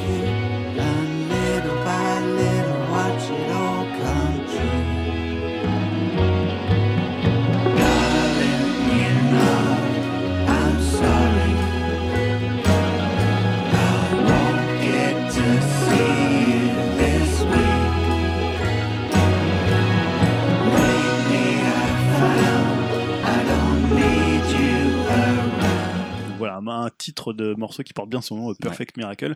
Euh, voilà, c'est vraiment un album que j'aurais bien aimé choisir pour le quand on a fait la chronique sur les les, les, les quatre disques euh, parce que vraiment je trouve que c'est un des grands disques de cette année. C'est le huitième album. Donc pour ceux qui connaîtraient pas Spiritualize c'est un groupe britannique qui a été créé en 90 sur les cendres de Spaceman 3 euh, voilà c'était ils étaient deux. Il y avait euh, Jason Pierce et Peter Kember. Et il y a eu un désaccord entre euh, les membres et euh, Peter Kember. Donc ils ont créé euh, Spiritualize. Euh, alors je dis groupe, c'est plutôt en fait le projet de Jason Pierce, hein, Ouais. puisque même et encore plus sur ce huitième disque, euh, bah, il est tout seul. hein, on, va, on va dire voilà, il est enregistré tout seul. Après, il a des musiciens qui euh, viennent pour l'enregistrement et euh, surtout pour le, les- la tournée. Euh, le style, bah, c'est depuis pratiquement le début et le, premier disque, c'est vraiment un mélange donc de ce qu'on appelle de showgazing, de pop cotonneuse, de rock un peu à la Velvet Underground, de chœur gospel et de psychotrope pour tout genre. hein. c'est voilà, on va pas non plus s'amuser dans un album de Spiritualize. Il y a quand même, voilà, pour resituer un peu le groupe, c'est qu'ils ont vraiment fait un classique qui a marqué les années 90, c'est Ladies and Gentlemen Who Are Floating in Space, qui est leur troisième album. Euh, moi, je les avais découverts un tout petit peu après avec le- leur live euh, au Royal Albert Hall, qui est un super live, vous avez l'occasion de l'entendre, avec notamment des chœurs gospel. Euh, et après, ils avaient fait euh, Let, It Come Down euh, et Amazing Grace. Et voilà, sur ce nouvel album, je trouve que c'est encore. ah, c'est un, un groupe qui est assez rare pour un groupe qui est des années 90. Il- C'est que leur huitième, enfin, c'est que son huitième album, on va dire, puisque c'est euh, le groupe de Jason Pierce. C'est quand même un groupe qui fait. Enfin, c'est quand même un artiste qui fait très peu de disques. Et là, c'est vraiment un super album. Voilà, moi, j'ai toujours l'impression, quand t'écoutes même un seul morceau de Jason Pierce, t'as l'impression qu'il joue toujours sa vie sur chaque titre. Il y a rien d'anodin sur un disque de Spiritualize. Tu te sens voilà, en fait, c'est des questions qui se posent tout le temps en disant, voilà, il a plus de 50 ans maintenant, euh, Jason Pierce. hein. Euh, voilà, donc il se dit toujours, est-ce que c'est intéressant euh, de sortir un énième disque? Donc c'est toujours très très réfléchi. Il y a toujours une remise en question, euh, pas forcément de son style, mais de la façon dont il compose. Donc là, comme je disais, il a tout fait tout seul en Angleterre parce qu'il n'avait pas d'argent pour aller pour aller en studio. Donc voilà, c'est un artiste assez rare. Donc souvent, quand l'artiste est assez rare, le disque il est au moins proportionnellement important. Donc moi, j'ai trouvé que c'était un album vraiment hyper beau, vraiment bouleversant. Là, bah voilà, je passais Perfect Miracle. Il y a toute l'ouverture et la montée du morceau, c'est assez dingue. Euh, Comes avec ses chœurs euh, aussi, qui est vraiment excellente. Euh, Damage aussi, qui est du pur spiritualize, voilà, très très cotonneuse. Voilà, si vous aimez bien cette voix très blanche, euh, euh, voilà, je trouve que c'est un album presque parfait. Mm. Je sais que tu l'as vu en concert Ouais. il y a peu de temps. Ouais, moi j'étais le voir au concert bah, lorsqu'il est passé à Paris, Ouais. effectivement, il y, a, il y a pas très longtemps, il y a peut-être un Ouais. mois là. Ouais, bah j'ai pas grand chose à rajouter. c'est c'est vrai que c'est, enfin voilà, moi c'est c'est pareil. Je pense qu'il fera partie, il, il sera dans la liste, dans les tops de mon de mon année là, clairement. Euh, c'est un album. que j'ai adoré. Euh, Moi, pour le coup, je connais pas, enfin, je connaissais pas très bien Spiritualized.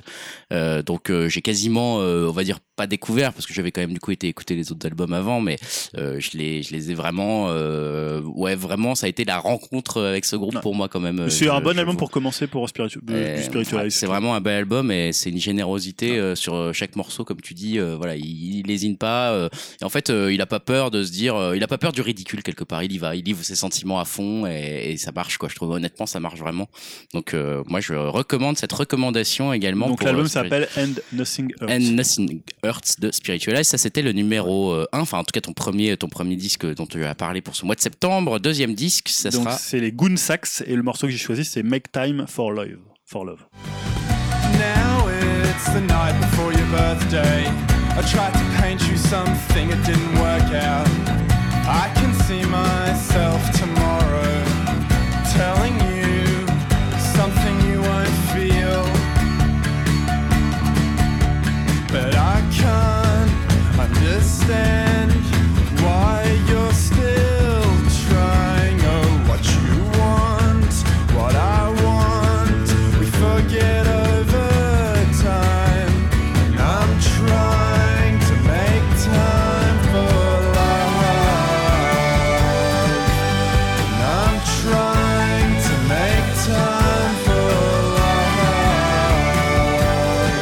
On a déjà parlé ici des, des Goon Sax, hein, c'est un groupe australien euh, qui compte en son sein Louis Forster, donc c'est en fait le fils de Robert Foster qui est euh, le leader des Gobi Twins, donc autre groupe australien forcément qui est un peu plus connu que les Goon Sax.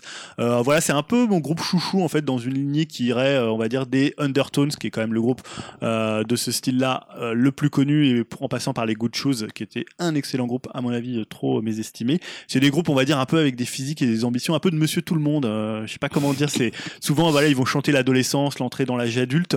Et bon, les Undertones, c'est quand même un groupe qui est devenu assez culte, mais souvent, c'est des groupes comme ça qui, euh, on va dire, un peu, ils payent pas de mine. Je sais pas si l'expression euh, existe encore. Euh, moi, j'avais bien aimé leur premier album qui s'appelait Up to Anything, même si finalement les singles qui étaient sortis avant l'album étaient meilleurs que le reste du disque. Et là, hormis la pochette qui est vraiment horrible, euh, si vous avez Ah, l'occasion de la voir, elle est dégueulasse. On dirait en fait, ils ont fait un concours dans une MJC. et, Il y a des mecs qui ont graffé un truc sur la- l'album et voilà, ça a donné la pochette. Elle est juste dégueulasse. Que l'album s'appelle We Are Not Talking. Voilà, ils parlent toujours. ils sont assez jeunes, ils ont entre 17 et 19 ans, donc ils parlent toujours dans les relations amoureuses de la façon, de l'absence de communication ou euh, voilà, c'est toujours c'est autour de ces thèmes-là. Et euh, voilà, je trouve que l'album c'est vraiment un sans faute. Tous les morceaux sont bons, que ce soit quand ils ont des arrangements classieux comme euh, Make Time for Love que j'ai que j'ai passé ou Love Lost. Même les morceaux les plus longs comme Strange Light avec le pour la première fois sur enfin c'est dans le premier album elle chantait pas mais Riley Jones elle s'est mise au chant. Il y a des trucs plus directs comme Sleepies ou comme Get Out qui fait très good chose pour le coup. Et voilà, je trouve que c'est un album qui est assez court, il fait un peu plus de 30 minutes, il va tout de suite à l'essentiel. Euh, il sait quand même se poser sur quelques morceaux quand il faut. Voilà, je trouve que c'est un super disque, assez attachant euh, si vous aimez le style. Voilà, moi j'ai vraiment trouvé ça excellent. Donc ça c'était les Goon Sax, Sax. avec donc le l'album We're Not Talking.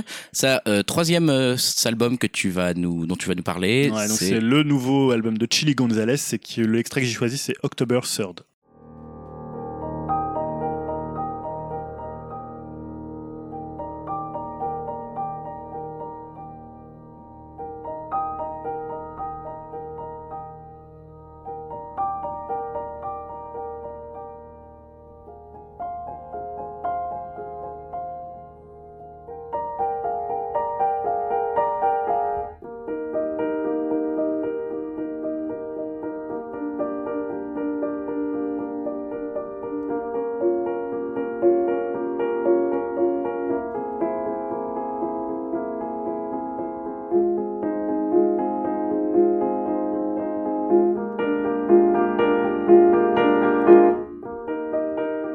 Ambiance, on va dire, euh, différente. Speedy Ouais. Gonzalez. Voilà. pas Ah, trop justement. si vous aviez entendu le morceau qu'on a passé, parce qu'après il y aura un petit peu de post-production pour placer le morceau. Euh, voilà, et en plus, quand on parle d'humilité pour les Goonsacks, on va pas parler d'humilité pour, euh, pour Gonzalez, qui est pour le coup euh, un peu différent, on va dire, Non. dans sa personnalité. Donc là, il a sorti en septembre euh, l'opus 3 de ses solo piano, donc c'est exclusivement euh, Gonzalez qui joue du piano.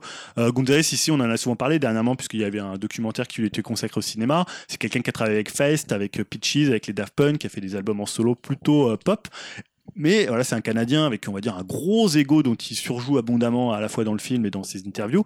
Et en fait, euh, il a, euh, je crois qu'il avait commencé en 2004 le solo piano numéro, euh, le premier du premier du nom, donc il y a plus de 15 ans. Euh, donc en fait, c'est juste lui au piano dans des morceaux qui évoquent pas mal Debussy et Satie. Donc c'est euh, voilà, moi je trouve que c'est peut-être le meilleur des trois solo piano. C'est un album vraiment splendide. Euh, moi, je suis toujours fasciné en fait par le grand écart qu'il arrive à produire dans son côté très entertainment et là la finesse euh, dont il déploie pour euh, juste des solos piano sur des morceaux de 2-3 minutes. euh, voilà, pour ceux qui connaissent un peu les, euh, les gnosiennes de Satie ou euh, les, les gymnopédies, voilà, c'est des trucs un peu de ce style-là qui paraissent très très simples, mais qui en fait qui tiennent vraiment à, qui tiennent vraiment au toucher. Et voilà, je trouve qu'il y a vraiment, c'est toujours beaucoup un très très beau toucher, mais sans être vraiment démonstratif. Euh, voilà, je sais pas trop quoi dire de plus parce que finalement, quand tu l'entends, quand tu l'écoutes, soit ça te touche, soit ça te touche pas si t'es pas un gros fan de l'instrument. Ouais. Mais euh, voilà, je trouve qu'il y a un côté où ça suspend un peu le temps, ça, ça, voilà, ça, ça met un peu de beauté quand t'as besoin. Et euh, c'est voilà, je trouve que c'est un super disque. Et les trois sont très très bien, sont vraiment dans le même esprit. C'est euh, sûr que c'est. Très Eric Satie, donc euh, pour ceux qui aiment bien. C'est assez, c'est plus original, on va dire, par rapport aux autres albums qu'on a pu le- le- avoir l'occasion de conseiller ici. C'est, il se démarque pas mal celui-ci. hein. Ouais, j'avais hésité à le choisir parce que justement j'aurais été curieux de voir l'avis des gens sur un album comme ça qui Ouais. sort un peu du, du cadre de ce qu'on on peut proposer d'habitude quoi. Voilà, donc ça c'était Chili Gonzalez, solo piano numéro 3 et euh, quatrième album dont tu vas nous parler. On change d'ambiance. Ouais, les Viagra Boys avec euh, le morceau qu'ils choisissent c'est Shrimp Shack. I gave your dog a little snack. I met your mom down at the shrimp shack. She asked me then, where you been? I lied to her and told her I didn't know.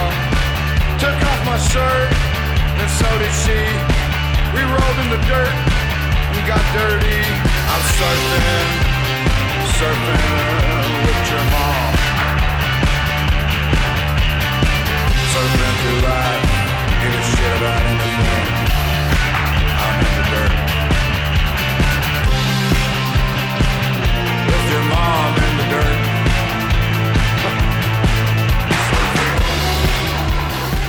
Ouais, donc là, comme tu disais, autre salle, autre ambiance, hein, avec le premier album d'un groupe suédois. Alors, je mets suédois entre guillemets parce que le chanteur Sebastian Murphy, lui, a grandi en Californie. Il a débarqué à Stockholm à l'âge de 17 ans, mais voilà, les autres membres sont, sont suédois.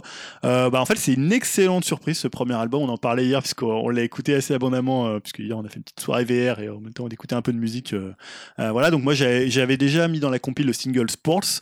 Euh, qui est euh, voilà un, un- la- le morceau est un peu un petit peu différent de la du reste de l'album. C'est un hit assez métronomique euh, et assez crétin qui, qui déraille complètement. Et je conseille aussi le clip que je te montrais hier où il est sur un terrain de tennis à la complètement hébété avec son micro et ses tatouages partout et son, son beat de, de buveur de bière plutôt anglais dans le look on va dire. Pour le coup c'est vraiment du pur post-punk hein. Moi je dirais que c'est entre les Stooges puisqu'on a vraiment le, le solo de saxo à la Funhouse un peu la Fat White Family même un peu Motorhead, c'est des grands fans de, de Lemmy. Euh, et euh, toi, tu me parlais d'Arbrut aussi, parce que moi, je les avais cités au début. Après, je les ai enlevés. Je me suis dit, bon, Arbrut, les gens vont peut-être moins connaître, mais il y a ce côté un peu euh, presque commentaire du commentaire, Ouais. un peu méta. Ouais, ouais, euh, qu'il y avait dans. Arbrut, même si Arbrut était peut-être un peu plus stylé, un peu moins pub anglais, parce que je trouve que même s'il est américain, il a un côté un peu pub anglais. Euh, et puis aussi euh, à la- au Sleaford, au pour des, des groupes plus, plus récents. Euh, voilà, c'est énervé, c'est assez énergique. Je trouve qu'il est toujours à bonne distance entre finalement un humour un peu crétin et un truc un peu flippant. Il y a notamment euh, des trucs très post-punk qui sont très rentre dedans. Euh, Il y a un, un morceau comme Just Like You qui fait presque penser à du Nick Cave euh, première époque. Euh, bah, il y a Shrim Shack là, c'est un riff un peu tronçonneuse. Euh, voilà, moi j'avais longtemps que j'avais pas entendu un morceau aussi efficace. Et voilà, moi je trouve ça génial son chant. On en parlait hier, il est Ouais. totalement hallucinant, Ouais. totalement détaché et en même temps hyper cool. Enfin, moi je trouve que c'est un album hyper efficace. Tu te le prends direct euh, pleine face dès le premier morceau. Euh, Down in the Basement. Euh, rien que le single aussi, Sports, fonctionne super bien. Il est assez court aussi, 35 minutes sur scène, ils sont juste dingues. Voilà, bon, je trouve que c'est un super premier disque euh, si vous aimez les, les trucs un peu punk, un peu. euh, alors c'est pas c'est pas hardcore pour le coup, Non, parce que parfois on passe même vers des trucs presque années 80, des trucs avec des batteries presque euh, électroniques. Mais voilà, si vous aimez cette énergie très post-punk comme il y a- comme il y a eu dans les années 2005-2010, c'est un super disque. Ouais, donc ça c'était les Viagra Boys avec donc Street Worms. Ouais. Euh, ça c'était le quatrième album, dernier album. C'est No Name et le morceau s'appelle Prayer Song. If you wanna help me to kiss me and fuck me later, gentrify all my people, essentially this on the table. If you wanna help me to put me inside the cuss, put the cigarette in my back, keep the hospitals over. Run, run, run, run, chicken little. How my city gonna run off shits and giggles? Politician overzealous with the provolone ish, kabibbles and incidentals to crash the rental with God and temple and Bible. Don't nobody got no holy, everybody got an iPhone. If you wanna help me, then kiss me and fuck me good, good, good tonight. And go with tonight. LA be bright, but still a dark city. Said, come get your happy and your new titties. Said, go find your doctor, you could get Kimmy. So how we used to love you. America the Great is grateful dead and life for me.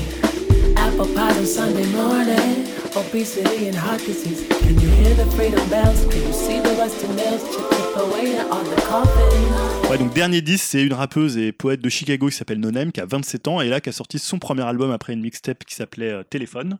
Il faut juste que je tourne ma feuille, c'est toujours, tu sais, le, le C'est toujours ce petit problème si tu avais un iPad, mon dieu. Ouais, bah ouais, j'avais ça avant, mais C'était les, les belles Ouais, époques. Donc. No Name, qu'est-ce qu'elle avait Ouais, fait alors moi je connaissais pas puisque en fait enfin je connaissais deux noms puisque elle avait fait des featuring avec Chance the Rapper dont j'ai Mm. beaucoup parlé ici et notamment Coloring Book dans lequel elle apparaissait et euh, elle est assez proche d'ailleurs puisqu'elle vient aussi de Chicago comme Chance the Rapper et c'est vraiment une excellente surprise euh, Room, Room euh, 25 euh, puisque c'est le nom de son premier disque. Voilà, c'est à la fois un disque de rap, mais c'est aussi un disque de néo soul et d'influence euh, jazzy. C'est pas du tout euh, du, c'est pas tu vois comme un Missy Elliott où vraiment on est dans le rap. C'est beaucoup plus large que ça. Par exemple là, un morceau comme Prayer Song, c'est assez inclassable, hein, un peu comme ce que fait d'ailleurs Chance the Rapper qui ramène sur Coloring Book, qui avait ramené des éléments un peu un peu gospel, des trucs assez différents de ce qui peut se faire dans le rap. Et là, en fait, euh, voilà, même pour Windows, elle va amener des cordes, elle va poser une voix assez lente, presque du spoken word, et puis après, elle va accélérer avec la batterie. Donc, il y a presque un truc, euh, euh, tu sais, un peu, jazz ou presque un peu trio de jazz à elle toute seule. Euh, ils disent qu'il est à la fois cool, à la fois doux par son style vocal, puisque c'est du rap, mais en même temps, elle a un style assez posé, et en même temps, c'est assez acide par les punchlines.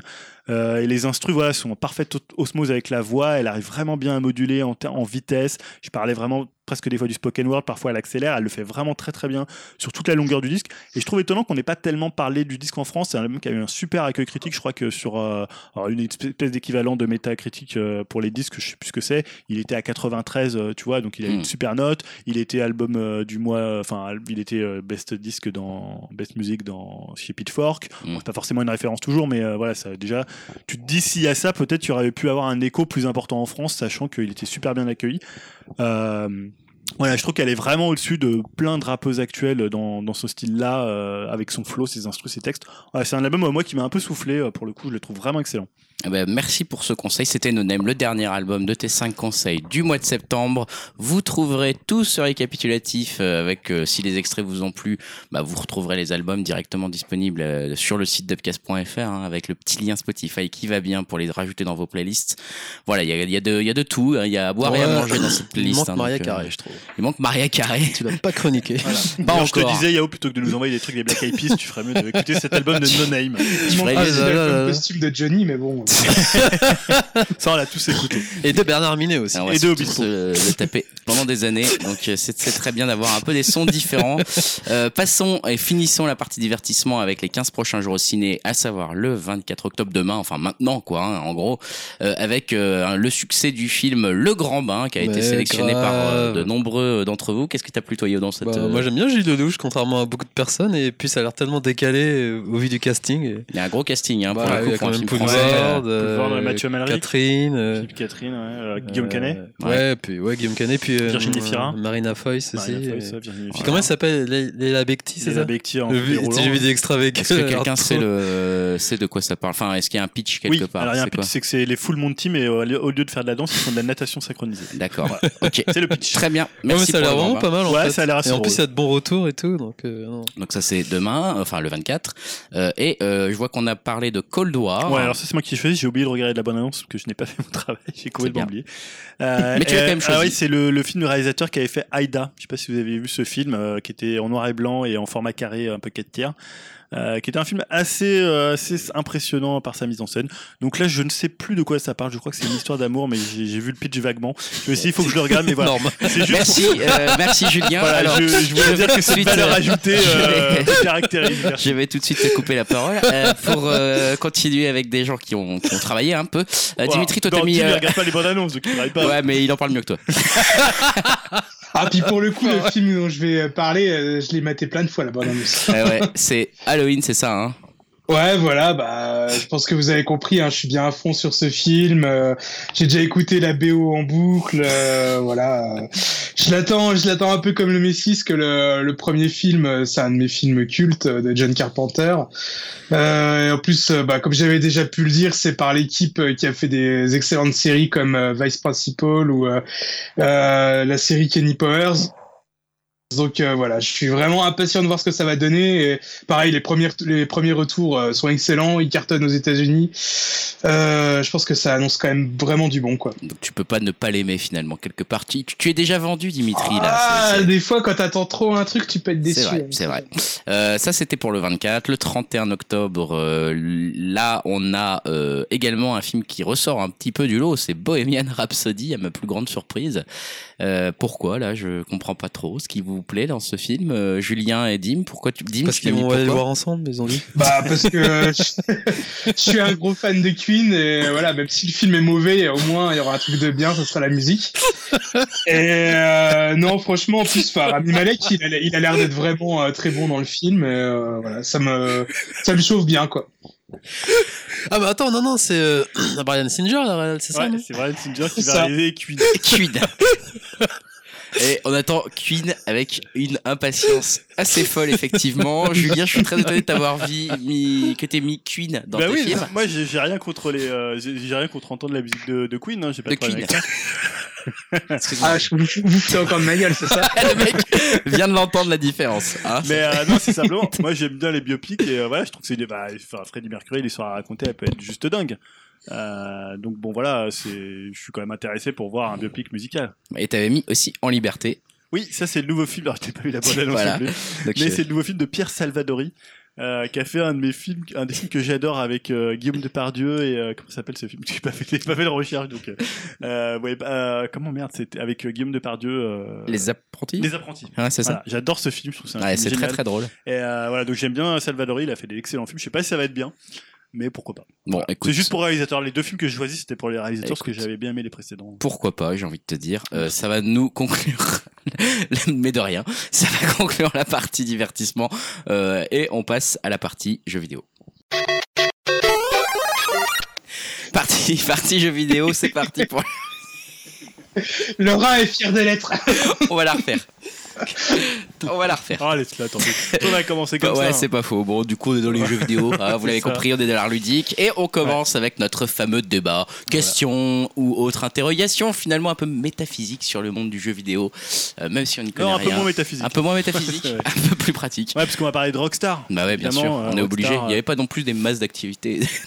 Non, on a toujours des petits sujets qu'on qui traînent, hein, qu'on garde un peu, euh, un peu sous le coude, comme on dit. les coulisses de la de, de, de Upcast. Et là, la question donc tourne autour, vous l'avez compris, j'imagine, du crunch hein, euh, concrètement, Ouais, alors. euh, et de la communication voilà. en fait qui s'est établie ouais, autour de cette. crunch, euh, truc, on va pas parler genre le crunch bien ou mal, mais. euh, Ah si, c'est enfin, pas mal, c'est un peu dégueulasse non, le crunch, mais On ça fait longtemps que j'en ai pas mangé. C'est vrai que ça fait longtemps.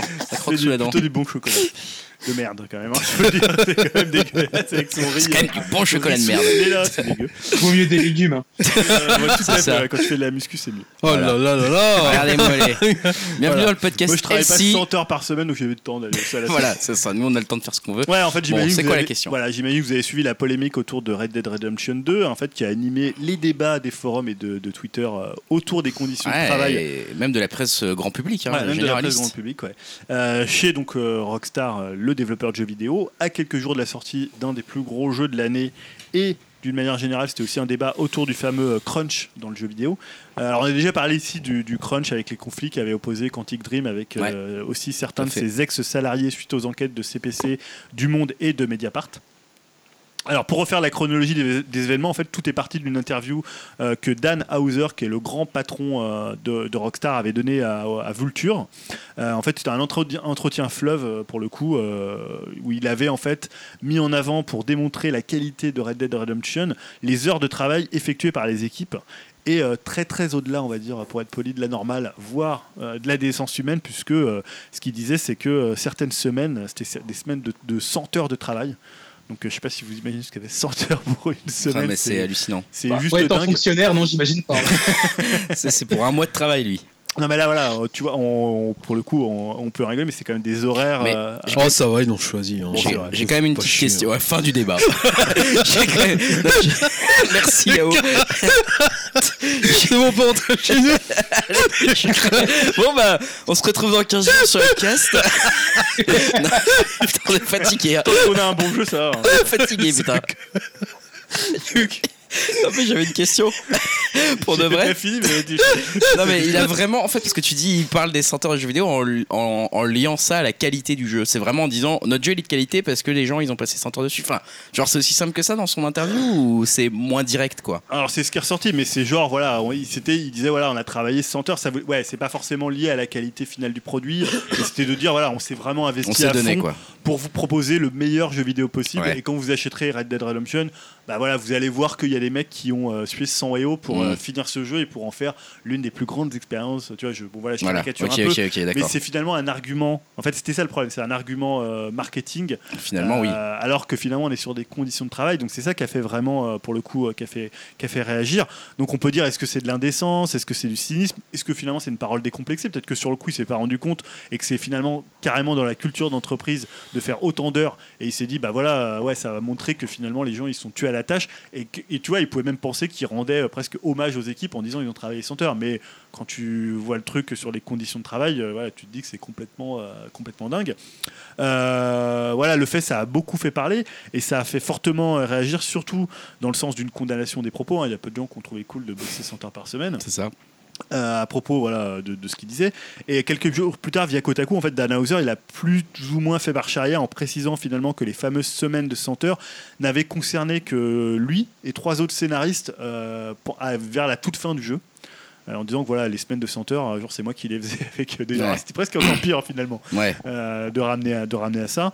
Euh, alors voilà, depuis, on a eu quelques témoignages d'ex de chez Rockstar qui ont confirmé les conditions de travail euh, souvent aberrantes. Alors c'est variable selon les régions, parce qu'il faut comprendre que Rockstar, ils ont à la fois le studio San Diego, ils ont Rockstar North qui est euh, dans des, euh, qui est comment, je crois que c'est en Irlande ou en Écosse, je sais plus, mais où les conditions de travail sont très très différentes. Enfin, la loi appliquée au travail elle est très différente de, des États-Unis ou de certains pays où tu sens que voilà, ils s'en foutent un peu, c'est des exécutants, ils font leur voilà. Et en plus, on ne sait pas si toutes ces heures c'est vrai pour tous les corps de métier. Mm. Tu vois, il peut y avoir les développeurs, mais le mec qui va être à la compta de chez Rockstar, est-ce qu'il fait autant d'heures Donc parce qu'après, ils ont communiqué sur euh, le nombre d'heures, je crois qu'ils font euh, en moyenne, c'est genre 45 heures. Ouais. On ne sait pas si ça concerne, je crois que c'était un article de William Oduro, Euh, on ne sait pas si ça concerne l'intégralité des corps de métier de Rockstar. Dans, tous les, euh, les- dans toutes les régions ou si c'est seulement les programmeurs Mm. Ce qui est- voilà, parce que le crunch il est plutôt lié aux gens qui font les jeux plutôt qu'aux fonctions support euh, Ouais, voilà. logiquement ouais. Concrètement. Euh, voilà, on sait aussi que bah, il y a quelques années, il y avait une lettre des Ouais. femmes de, des, des Pour employés Red de Dead Rockstar. 1 d'ailleurs. Euh, alors je sais plus si c'était pour Red Dead ou pour GTA c'était- 5. Je crois que c'était pour Red Dead 1 moi. hein, Voilà, ouais, elles avaient enfin une lettre ouverte pour se plaindre euh, des conditions de travail euh, de leur mari qui travaillait euh, chez Rockstar en disant bah voilà c'est euh, c'est presque de l'esclavage euh, moderne c'est euh, voilà. Ouais. Ah, du coup, ça fait un peu ça. Regardez comment nos esclaves ont bien travaillé. Ouais. Alors De- pour le coup on a aussi C'est un peu exactement ça, même. carrément et un peu ouais. comme à l'époque de Quantic Dream on a aussi vu des gens des, des employés défendre euh, Rockstar. hein, Ouais. voilà, en- alors à la fois Rockstar a demandé aux employés de défendre publiquement euh, leur entreprise en disant bah voilà euh, racontez que finalement ah oui vous faites peut-être des heures sup mais ces heures sup sont, sup sont payées oui vous en faites mais euh, voilà il y a quand même euh, Ouais, des contreparties, ils ont déclenché la, la situation comme de crise. Ouais, voilà. comme de crise. Euh, voilà, par exemple, il y avait une employée de Rockstar, j'avais noté qui disait qu'elle elle faisait entre 2 et 6 heures d'heures supplémentaires par semaine et qu'elles étaient rémunérées. Ouais. Voilà, 2 et 6 heures, c'est pas énorme quand tu es sur des conditions de travail entre 35 et 40 heures. Après, ça peut être, ça dépend tu, enfin, tu vois. Après, le truc qu'il y a dans ce genre d'affaires, c'est que c'est comme pour euh, Quantic Dream, il y a des gens qui vont être très contents de leur situation, qui vont pas forcément subir d'harcèlement au travail ou d'avoir de la pression dessus, d'autres qui vont le, gérer différemment. Voilà, c'est toujours très très compliqué Ouais, d'opposer un corps social d'une entreprise à des individualités qui sont à l'intérieur de cette entreprise. Clairement, parce qu'il y a des gens, je, je- il y avait Canard PC qui a rappelé qu'ils avaient laissé en libre accès d'ailleurs le- l'article qu'ils avaient Crunch, coécrit euh, avec Mediapart sur le, sur le Crunch.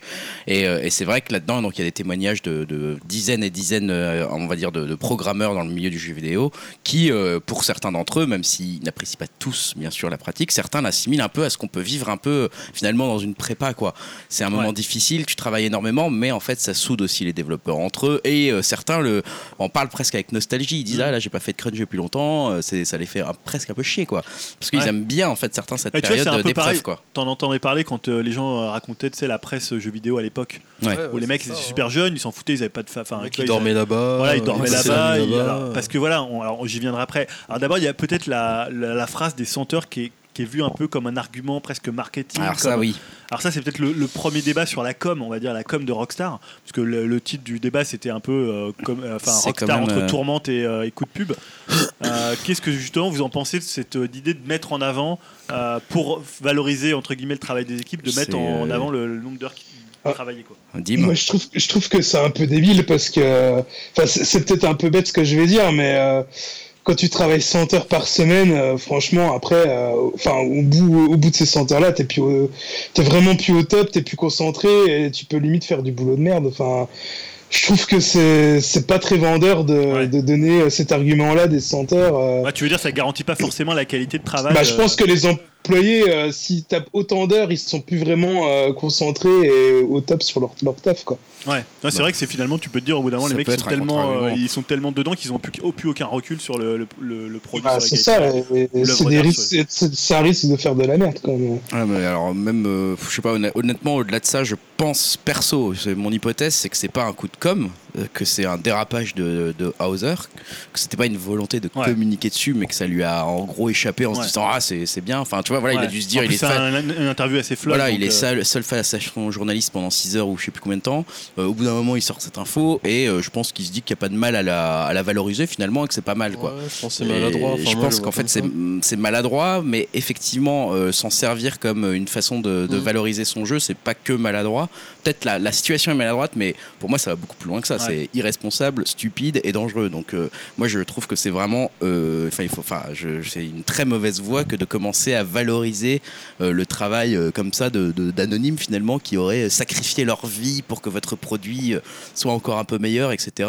Euh, vers quelle logique ça nous amène? Je, je trouve ça très très étonnant comme euh, et en plus euh, moi je suis un peu pour rejoindre un peu ce que Dim disait je trouve qu'en plus ça décrédibilise non pas seulement le- le- les, les éventuels codeurs qui seraient fatigués mais même l'organisation de, de- de Rockstar où tu te dis mais les gars vous êtes sur un projet qui dure euh, 5 ans 6 ans 8 ans et vous n'êtes pas capable de pas arriver à la fin du planning sans être euh, comme un, élève qui a rien branlé de son mercredi Mm. qui doit tout faire le mercredi soir à 23h comme en speedant comme un connard mais vous êtes super mal organisé vous êtes une guiche et franchement c'est une entreprise multimillionnaire Ouais. multimilliardaire Alors après, c'est toujours la Enfin, vie des projets. On sait toujours qu'un projet non, bah, mais il va bien sûr, du mais pour X raisons. pour, Là, euh, t'es quand même en train de mettre en avant que tiens, j'ai rendu mon devoir euh, en, l'écrivant le 23h. c'est-à-dire que la gestion de projet, elle se fait pas très bien. euh, Bah, j'ai- hein. ça donne cette impression. Tu te dis, moi, j'arrive pas sur un projet de 8 ans en me disant, j'écris tout. Ça, euh, j'ai vu pas mal de, de tweets, en, notamment de gens dans la presse jeux vidéo qui, qui rappelaient ça en disant, euh, voilà, vous avez X millions de dollars, puisque voilà, GTA 5, c'est, euh, Ouais. pourquoi vous repoussez pas le jeu, pourquoi vous vous adaptez pas mieux votre planning?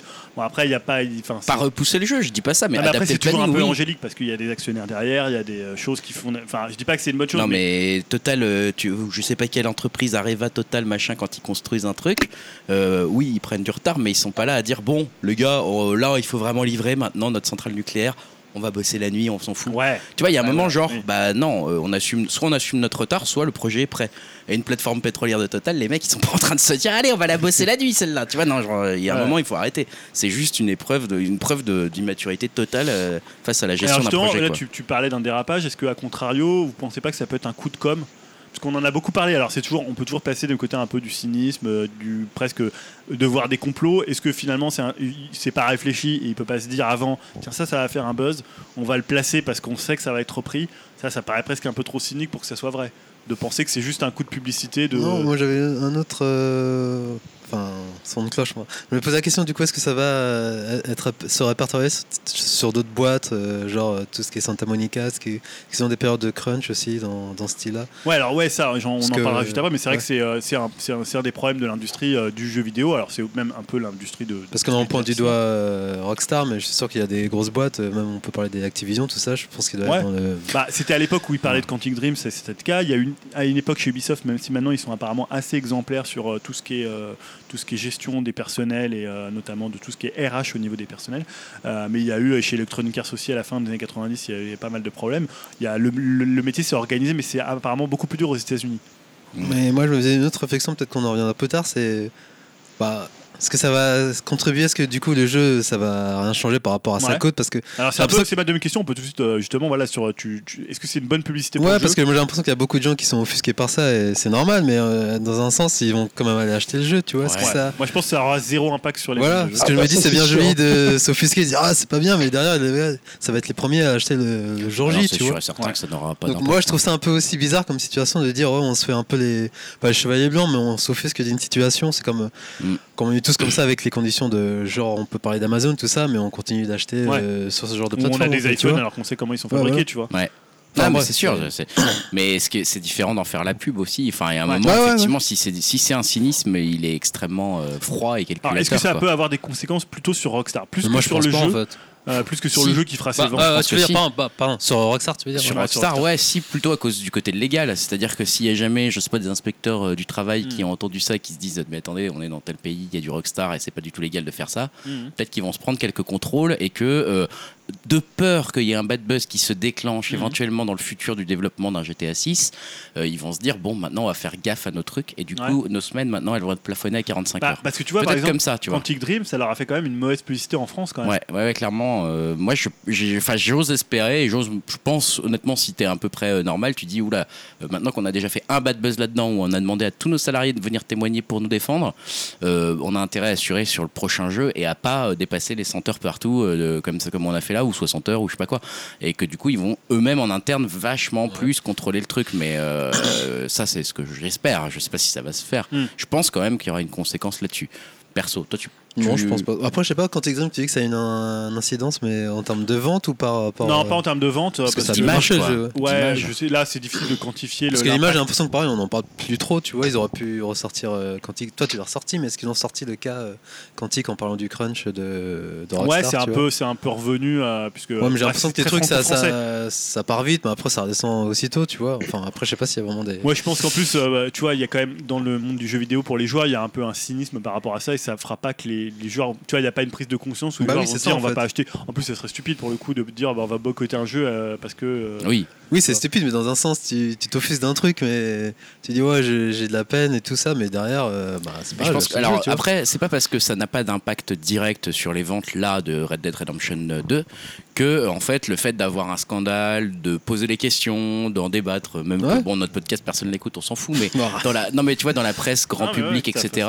euh, en fait c'est je pense euh, un peut-être un truc qui va s'amorcer, mais peut-être sur une dizaine, une trentaine, une Ouais. cinquantaine d'années euh, on va dire d'une régulation un peu plus euh, peut-être classique de cette industrie-là qui va grandir et qui va devenir finalement un peu plus adulte en se disant euh, Ouais, arrêtons de bosser ouais. comme des ados, la- comme des cons et de C'est faire vrai que 100 ça a toujours l'image d'une industrie immature. Bah, euh, franchement, en fait, c'est c'est décevant. Même moi, ça me, moi, ça m'énerve pas que parce qu'il y a des mecs qui font 100 heures euh, machin. Ils font, à la rigueur, comme tu dis, si c'est les responsables, ils font ce qu'ils veulent.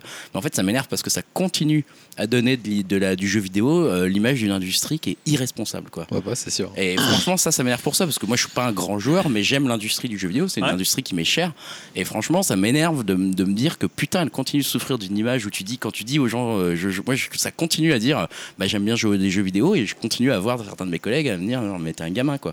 Mais parce que, en fait, Alors- voilà, il y a des attitudes gamines, quoi. Justement, pour répondre à ta question de est-ce que ça va changer les choses, euh, il y avait un entretien en fait euh, qui a été publié par euh, Gar- le Guardian euh, de en fait Rob Nelson, qui est le co-dirigeant de la filiale écossaise de Rockstar North, Mhm. qui a déclaré Est-ce que les gens travaillent dur? Est-ce qu'on fait des heures supplémentaires? Oui, c'est le cas. Est-ce que quelque chose, est-ce que c'est quelque chose que nous voulons voir régulièrement et sur le long terme comme s'il s'agissait d'une médaille ou que sais-je. Non, nous réfléchissons dur pour trouver la meilleure organisation où nous voulons encore nous améliorer. Alors Mm. après, ça, ça, c'est des déclarations d'intention. Oui. Maintenant, ça veut dire qu'ils se sont dit attends, là, il y a peut-être un de nos dirigeants qui a dérapé. Peut-être qu'on reprenne notre communication en disant euh, voilà, on va essayer de faire changer les conditions. Donc, déjà, il y a une prise de conscience. Est-ce qu'après, il y aura des faits euh, en termes de politique RH? Ça, c'est un autre sujet. En plus, sur euh, ce que je disais tout à l'heure sur Rock- Rockstar North, les conditions de travail. J'imagine que oui, quand même, parce qu'ils sont jamais à l'abri d'un journaliste qui va aller enquêter. Quoi. Ouais. Ils, sont, ils sont quelque part maintenant un peu, euh, avec une déclaration comme ça, ils sont un peu euh, finalement au pilori et ils doivent, ils doivent finalement faire quelque chose de, de- de- avec des actions maintenant, parce que euh, là, je pense qu'ils vont être suivis et la, la société va un peu les regarder, euh, pas forcément avec une loupe, etc. Mais c'est euh, c'est plutôt en fait le risque de, le risque de s'ils refont une connerie, de s'il y a un, un salarié qui retémoigne dans 3-4 ans, quand ça sera retombé en disant, vous vous souvenez, il y a, cent- il y a les senteurs il y a 3 ans? Bah, on refait pareil en fait, on n'a rien changé. Bah, Ouais. Ça va être à nouveau, euh, tu vois, l'image va se dégrader, va se dégrader, va se dégrader. Et ça, jusqu'à quel point ils peuvent le perdre. Ils ont des actionnaires, comme tu Mm. dis. L'image, ça compte aussi. Alors en plus là ils peuvent difficilement le nier hein, parce qu'il y a beaucoup, il y a beaucoup de témoignages dans le sens, alors peut-être pas 100 heures parce que peut-être aussi c'est un Non, chiffre, non, ouais. tu vois, c'est un chiffre Symbolique. qui marque, un peu symbolique, mais euh, des Enfin, gens déjà disaient tu fais 60 heures. 60 heures, 80, c'est des trucs... mais euh, 60 déjà, c'est complètement irresponsable. Donc euh, il Ouais. y a un moment, euh, enfin voilà. Mais bon. Alors, si on parle du crunch euh, rapidement, est-ce que finalement c'est euh, presque là, c'est un peu la partie avocat du diable, c'est ce que c'est pas une pratique complètement indissociable que du je jeu me dis vidéo aussi, en fait. ou des projets qui C'est dur finalement a des- ont des, des gros, enfin des, des gros temps de, de, de création et euh, de, de développement et qui à un moment rentrent dans une phase finale euh, où ils sont euh, obligés euh, de, de speeder et de- donc de faire ces périodes de, de ce qu'on appelle du crunch, donc ces périodes où tout le monde travaille à flux tendu euh, dans des semaines de euh, 50, 60, 70 heures, 80, Bah, peut-être je sais 100. pas. Euh, Est-ce que c'est finalement euh, indissociable de la partie créative Ouais, même Ah. au-delà du jeu vidéo, tout ce qui est. Est-ce que dans euh, le cinéma, il y en a ça, euh, Je pense que ça doit arriver aussi Bah, dans des prods. Je sais pas, honnêtement, est-ce qu'il y a déjà eu un scandale à Hollywood sur le crunch à Hollywood? Vous en avez déjà entendu parler de ça? Non.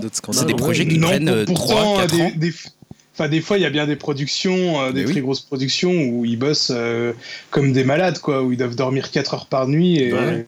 Et Bah, je sais pas, j'imagine euh, un film à l'époque, tu sais, que, tu sais pas, quand vous vous rappelez de Titanic, où c'était vraiment Bah, ouais, c'était un surtout avec fiasco, James machin. Cameron en plus. Est-ce que là également, alors j'ai peut-être que dans le cinéma, les, euh, le, la, les- les- la loi du travail est peut-être bien mieux appliquée. Ouais, la, il y a la, la Ouais. guilde des acteurs aussi. Parce qu'après, t'entends quand même que telle personne est tyrannique, telle personne est ceci. Ouais, ouais, je pense que est tu entends cela, des trucs comme ça. Mais c'est vrai qu'à Hollywood particulièrement, je pense qu'effectivement, la guilde des acteurs et des réalisateurs, etc., et, enfin, voilà, les guildes, euh, entre guillemets, aux États-Unis sont ultra, ultra puissantes et qu'elles veillent à tout ça. Genre, si tu commences à trop déconner, en gros, tu peux plus jamais bosser euh, si tu commences à forcer tes acteurs à travailler jusqu'à Ouais. des heures impossibles. Donc, euh, je pense qu'ils font gaffe à ça.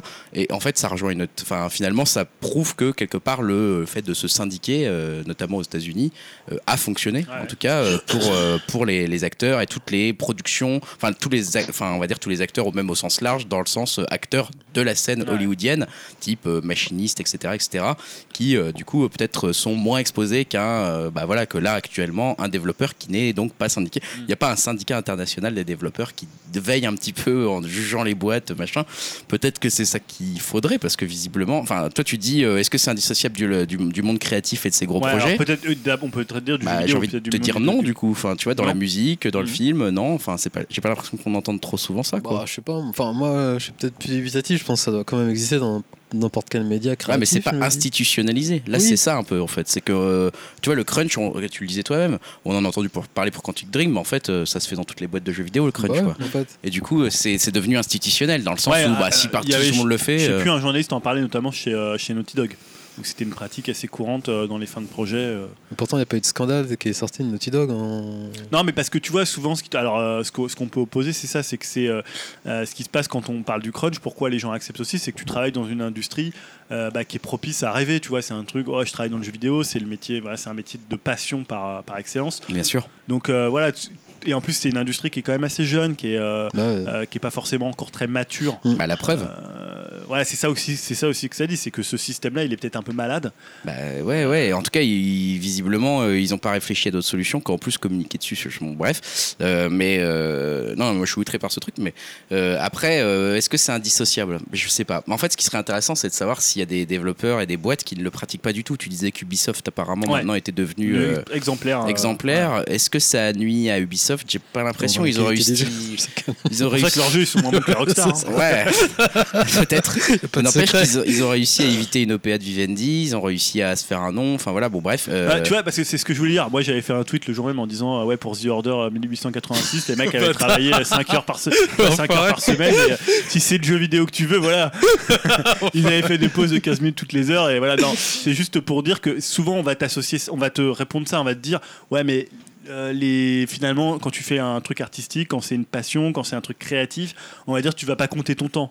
Or, mais là, on est quand même sur des industries énormes avec des gens qui sont employés et après, c'est des boîtes comme les autres finalement. bah mais oui. euh, tu vois, quand on, on sait que, euh, je sais pas, si tu prends des euh, mecs comme Kubrick, c'était des gros bosseurs euh, qui s'arrêtaient jamais. Parce Bah, que tu prends c'était Cameron aussi, on en parlait. Hein, Cameron, Cameron. Non, mais que Euh, lui, même dans le jeu vidéo, on parlait à l'époque Camilla euh, quand Ouais, il bah faisait ouais. ses jeux, il dor- les derniers mois, il dormait euh, au boulot 4 heures et après. Je il pense que. Japon aussi doit y avoir Alors, quelques cas. Hein. ouais, il doit y avoir aussi des trucs. que, euh, que lui bosse comme ça, ça le regarde, mais qui force ses employés à le faire, c'est un, autre- problème en fait. Parce que souvent, on oppose en fait une espèce de partie très créative, genre tu vas travailler par passion, en, oubliant en fait que finalement c'est euh, une entreprise. Ah ouais, moi, ouais. moi, Régie par des lois d'entreprise. Ouais, je pense que c'est une erreur dans le sens où aussi maintenant il faut quand même réaliser que genre, euh, bah, par exemple, euh, la, la première industrie française d'exportation, c'est pas les objets, c'est les biens culturels, tu vois.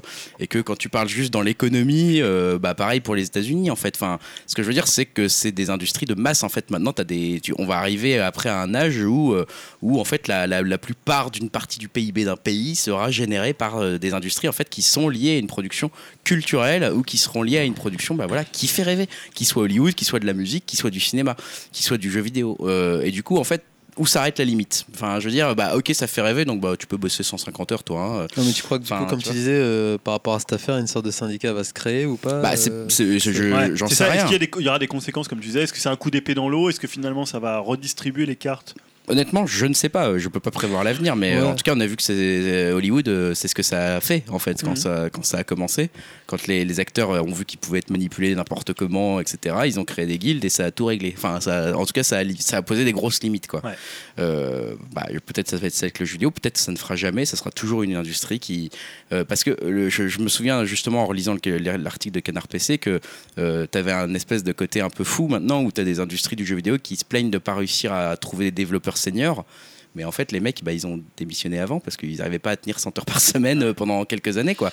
Et en fait, du coup, euh, c'est une entreprise qui cultive sa propre immaturité à, à essayer de se... Parce qu'on ne- on n'est pas obligé de se distinguer par le nombre d'heures qu'on travaille non plus. hein. Il y a des- Mm. je pense qu'il y a des mecs, euh, voilà, Super Meat Boy, ils ont peut-être beaucoup travaillé, mais ils étaient que deux et ils ont fait ça à leur rythme, et ils ont mis 5 ans pour faire leur jeu, etc.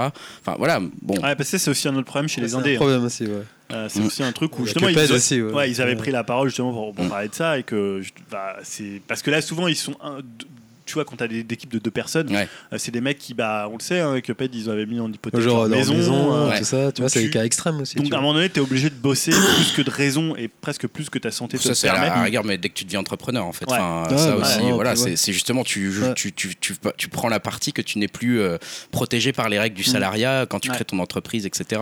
Mais, euh, mais à partir du moment où tu es salarié, tu travailles chez Ubisoft ou chez Rockstar ou je sais pas quoi, ils sont peut-être 30 000, j'en sais rien. Euh, bon, tu dois avoir un CE, tu dois avoir un RH, tu dois avoir un mec qui te dit, bah non, vous avez, enfin en France en tout cas, tu dois avoir un CHSCT, Ouais, en. France, ouais.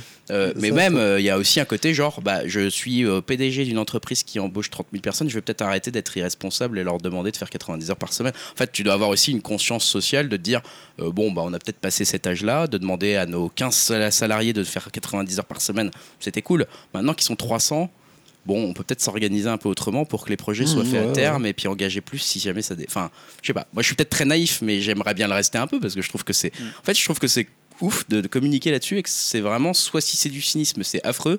Et si c'est euh, si c'est parce que c'est dans si c'est parce qu'il s'en rend même pas compte, voilà. c'est également affreux. Ouais. Enfin, il n'y a pas de bonne situation, je trouve, dans cette communication.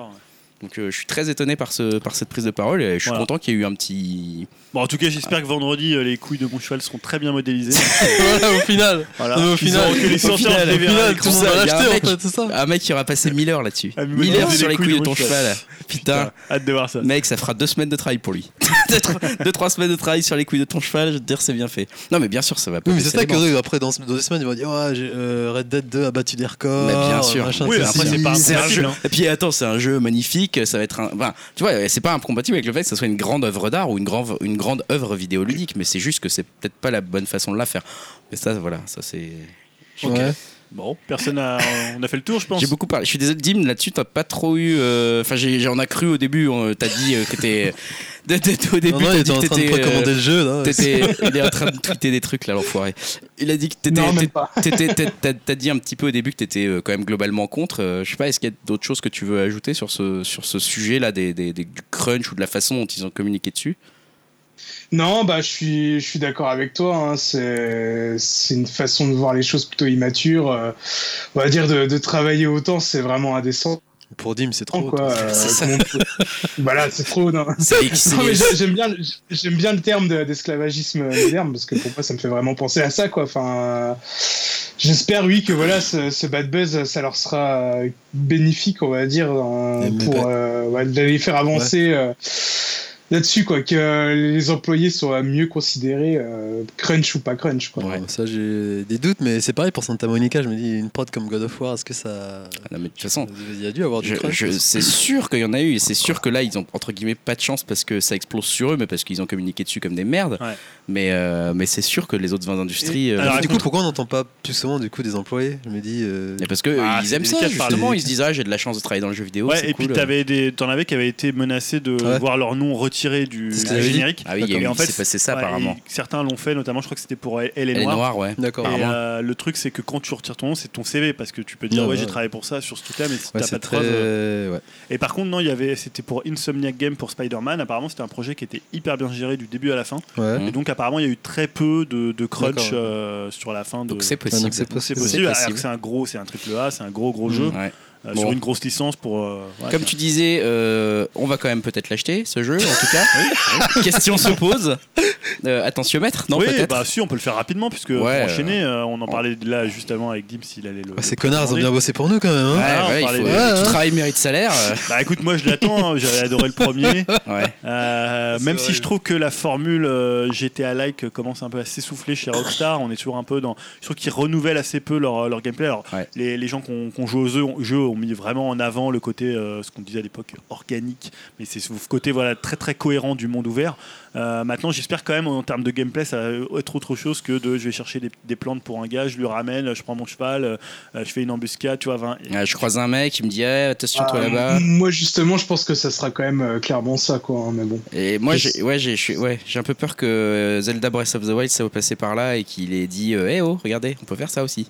Et que du coup, on soit un peu maintenant, euh, effectivement, euh, confronté à, un- à une sorte de, de, ouais, de trop, trop. euh, un monde qui est faussement organique en fait. Contrairement à Breath of the Wild qui vraiment redonnait bien bah, ses lettres de noblesse au, au- finalement au décor autour de toi. Quoi. Ouais, ouais qu'il y bon. peut-être qu'ils confondent entre ce qui est utile dans un monde ouvert et ce qui est du domaine de l'accessoire. Ça peut être un peu la limite. Après, voilà, ils sont quand même très très forts pour faire vivre un monde, un monde ouvert. Euh, et puis voilà, moi, le, le côté très western, cowboy, je trouve que c'est génial. Donc toi, tu Ah, l'achètes. à, Ouais, je à le chaque jeu, ils arrivent toujours à se surpasser, à exploser un peu le, le genre. euh, Ouais, c'est vrai. en trouvant toujours, en, trou- en trouvant toujours des, des nouveaux euh, petits trucs, même si c'est toujours des petits détails, euh, il y a toujours des, des choses qui fait que, euh, Ouais, c'est pas. toujours mieux que le précédent. Enfin, moi, c'est c'est ce que je pense. Ouais, euh, je suis assez d'accord. moi. Est-ce que dans GTA 4 c'était le cas par exemple? Enfin, moi, j'ai- j'ai- moi, je sais que c'est un jeu qui est critiqué maintenant, mais moi, c'est un jeu à la sortie, je trouve que c'était quand même une claque. C'était une claque, mais tu vois, ils avaient pas justement innové. C'était vraiment un GTA 3 et le seul argument finalement c'était plus grand. C'est plus grand, c'est plus grand, Ah, c'est plus grand, c'est plus beaucoup- grand. enfin, C'était plus beaucoup beau, plus sérieux, beaucoup plus, beaucoup mieux écrit. C'était. euh, Mm. Ouais. ils ont toujours un sens du détail. À chaque fois, il y a toujours des, des petits éléments qui fait que c'est toujours un peu plus vivant que, que l'ancien jeu, quoi. Dim, tu l'as précommandé aussi? Non, non, mais je pense que oui. euh, à mon avis, je vais l'acheter, quoi. Euh, C'est quand même un, un énorme jeu. De ce que je disais en off, par contre, à mon avis, euh, c'est le temps d'installation. euh, à mon avis, ça va vraiment me faire mal avec mon débit de, C'est clair. merde. Tu- Je pense que je pourrais peut-être voir l'intro du jeu euh, sur mon lit de mort. Bah écoute, c'est déjà ça, j'ai envie de te dire. Yao, toi tu vas l'acheter aussi? Euh, non, parce que j'ai boycott moi. 100 Ouais, heures de c'est crunch, il y a pas intérêt. Non, euh, juste que j'ai pas de sous. bon, voilà. certains ici. Le Patreon, on lance Le là pour Patreon. euh, euh, non, mais c'est juste en termes de temps. euh, pour l'instant, ça sert à rien que je le prenne en day one. J'y jouerai pas. euh, il va prendre la poussière. Et... Non, non, c'est. Je serais tenté, mais non, je vais attendre en fait. D'accord. Bon, euh, de toute façon, je compte acheter euh, Starlink. hein, c'est plus, c'est plus grand, c'est plus c'est plus sympa. Non, non, je vais attendre. Je vais... On va voir les retours de Julien. Bah écoute, super, on en, on en reparlera prochainement, Ouais, je pense. semaines. Est-ce que, Euh, est-ce que tu y joueras Honnêtement? Oui, oui, je, ah oui, oui. Ah oui, Ouais. oui, oui, Ouais. oui, il va Peut-être pas autant que ce que je. il va poser des jours. Euh, Yao, je- j'avais, je, suis- je, je continue le, le, le fil et je- j'avais même pas vu que t'avais mis un quiz en jeu vidéo. Ouais C'est c'est ouf, là, tu l'as rajouté entre temps ou? Ah, oui, il est prévu depuis une semaine. il est prévu là? Ouais. Puis alors, il y a marqué, vous allez en chier. Ouais. Ça tombe bien parce que moi, en jeu vidéo, quand même, euh, je m'y connais plutôt bien.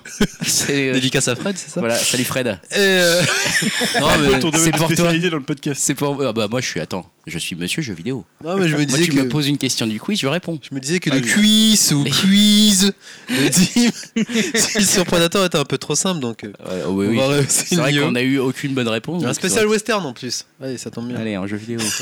Le on jeu, commence. Attends, Cabal, tu connais, c'est un célèbre jeu d'arcade euh, Ouais. de tir à troisième personne. Toi aussi, hein, euh, Grégoire. Pas du tout, j'ai jamais entendu parler. Sorti en 88, qui est inspiré, je suis sûr, d'Am 75. notamment. Ouais, peut-être.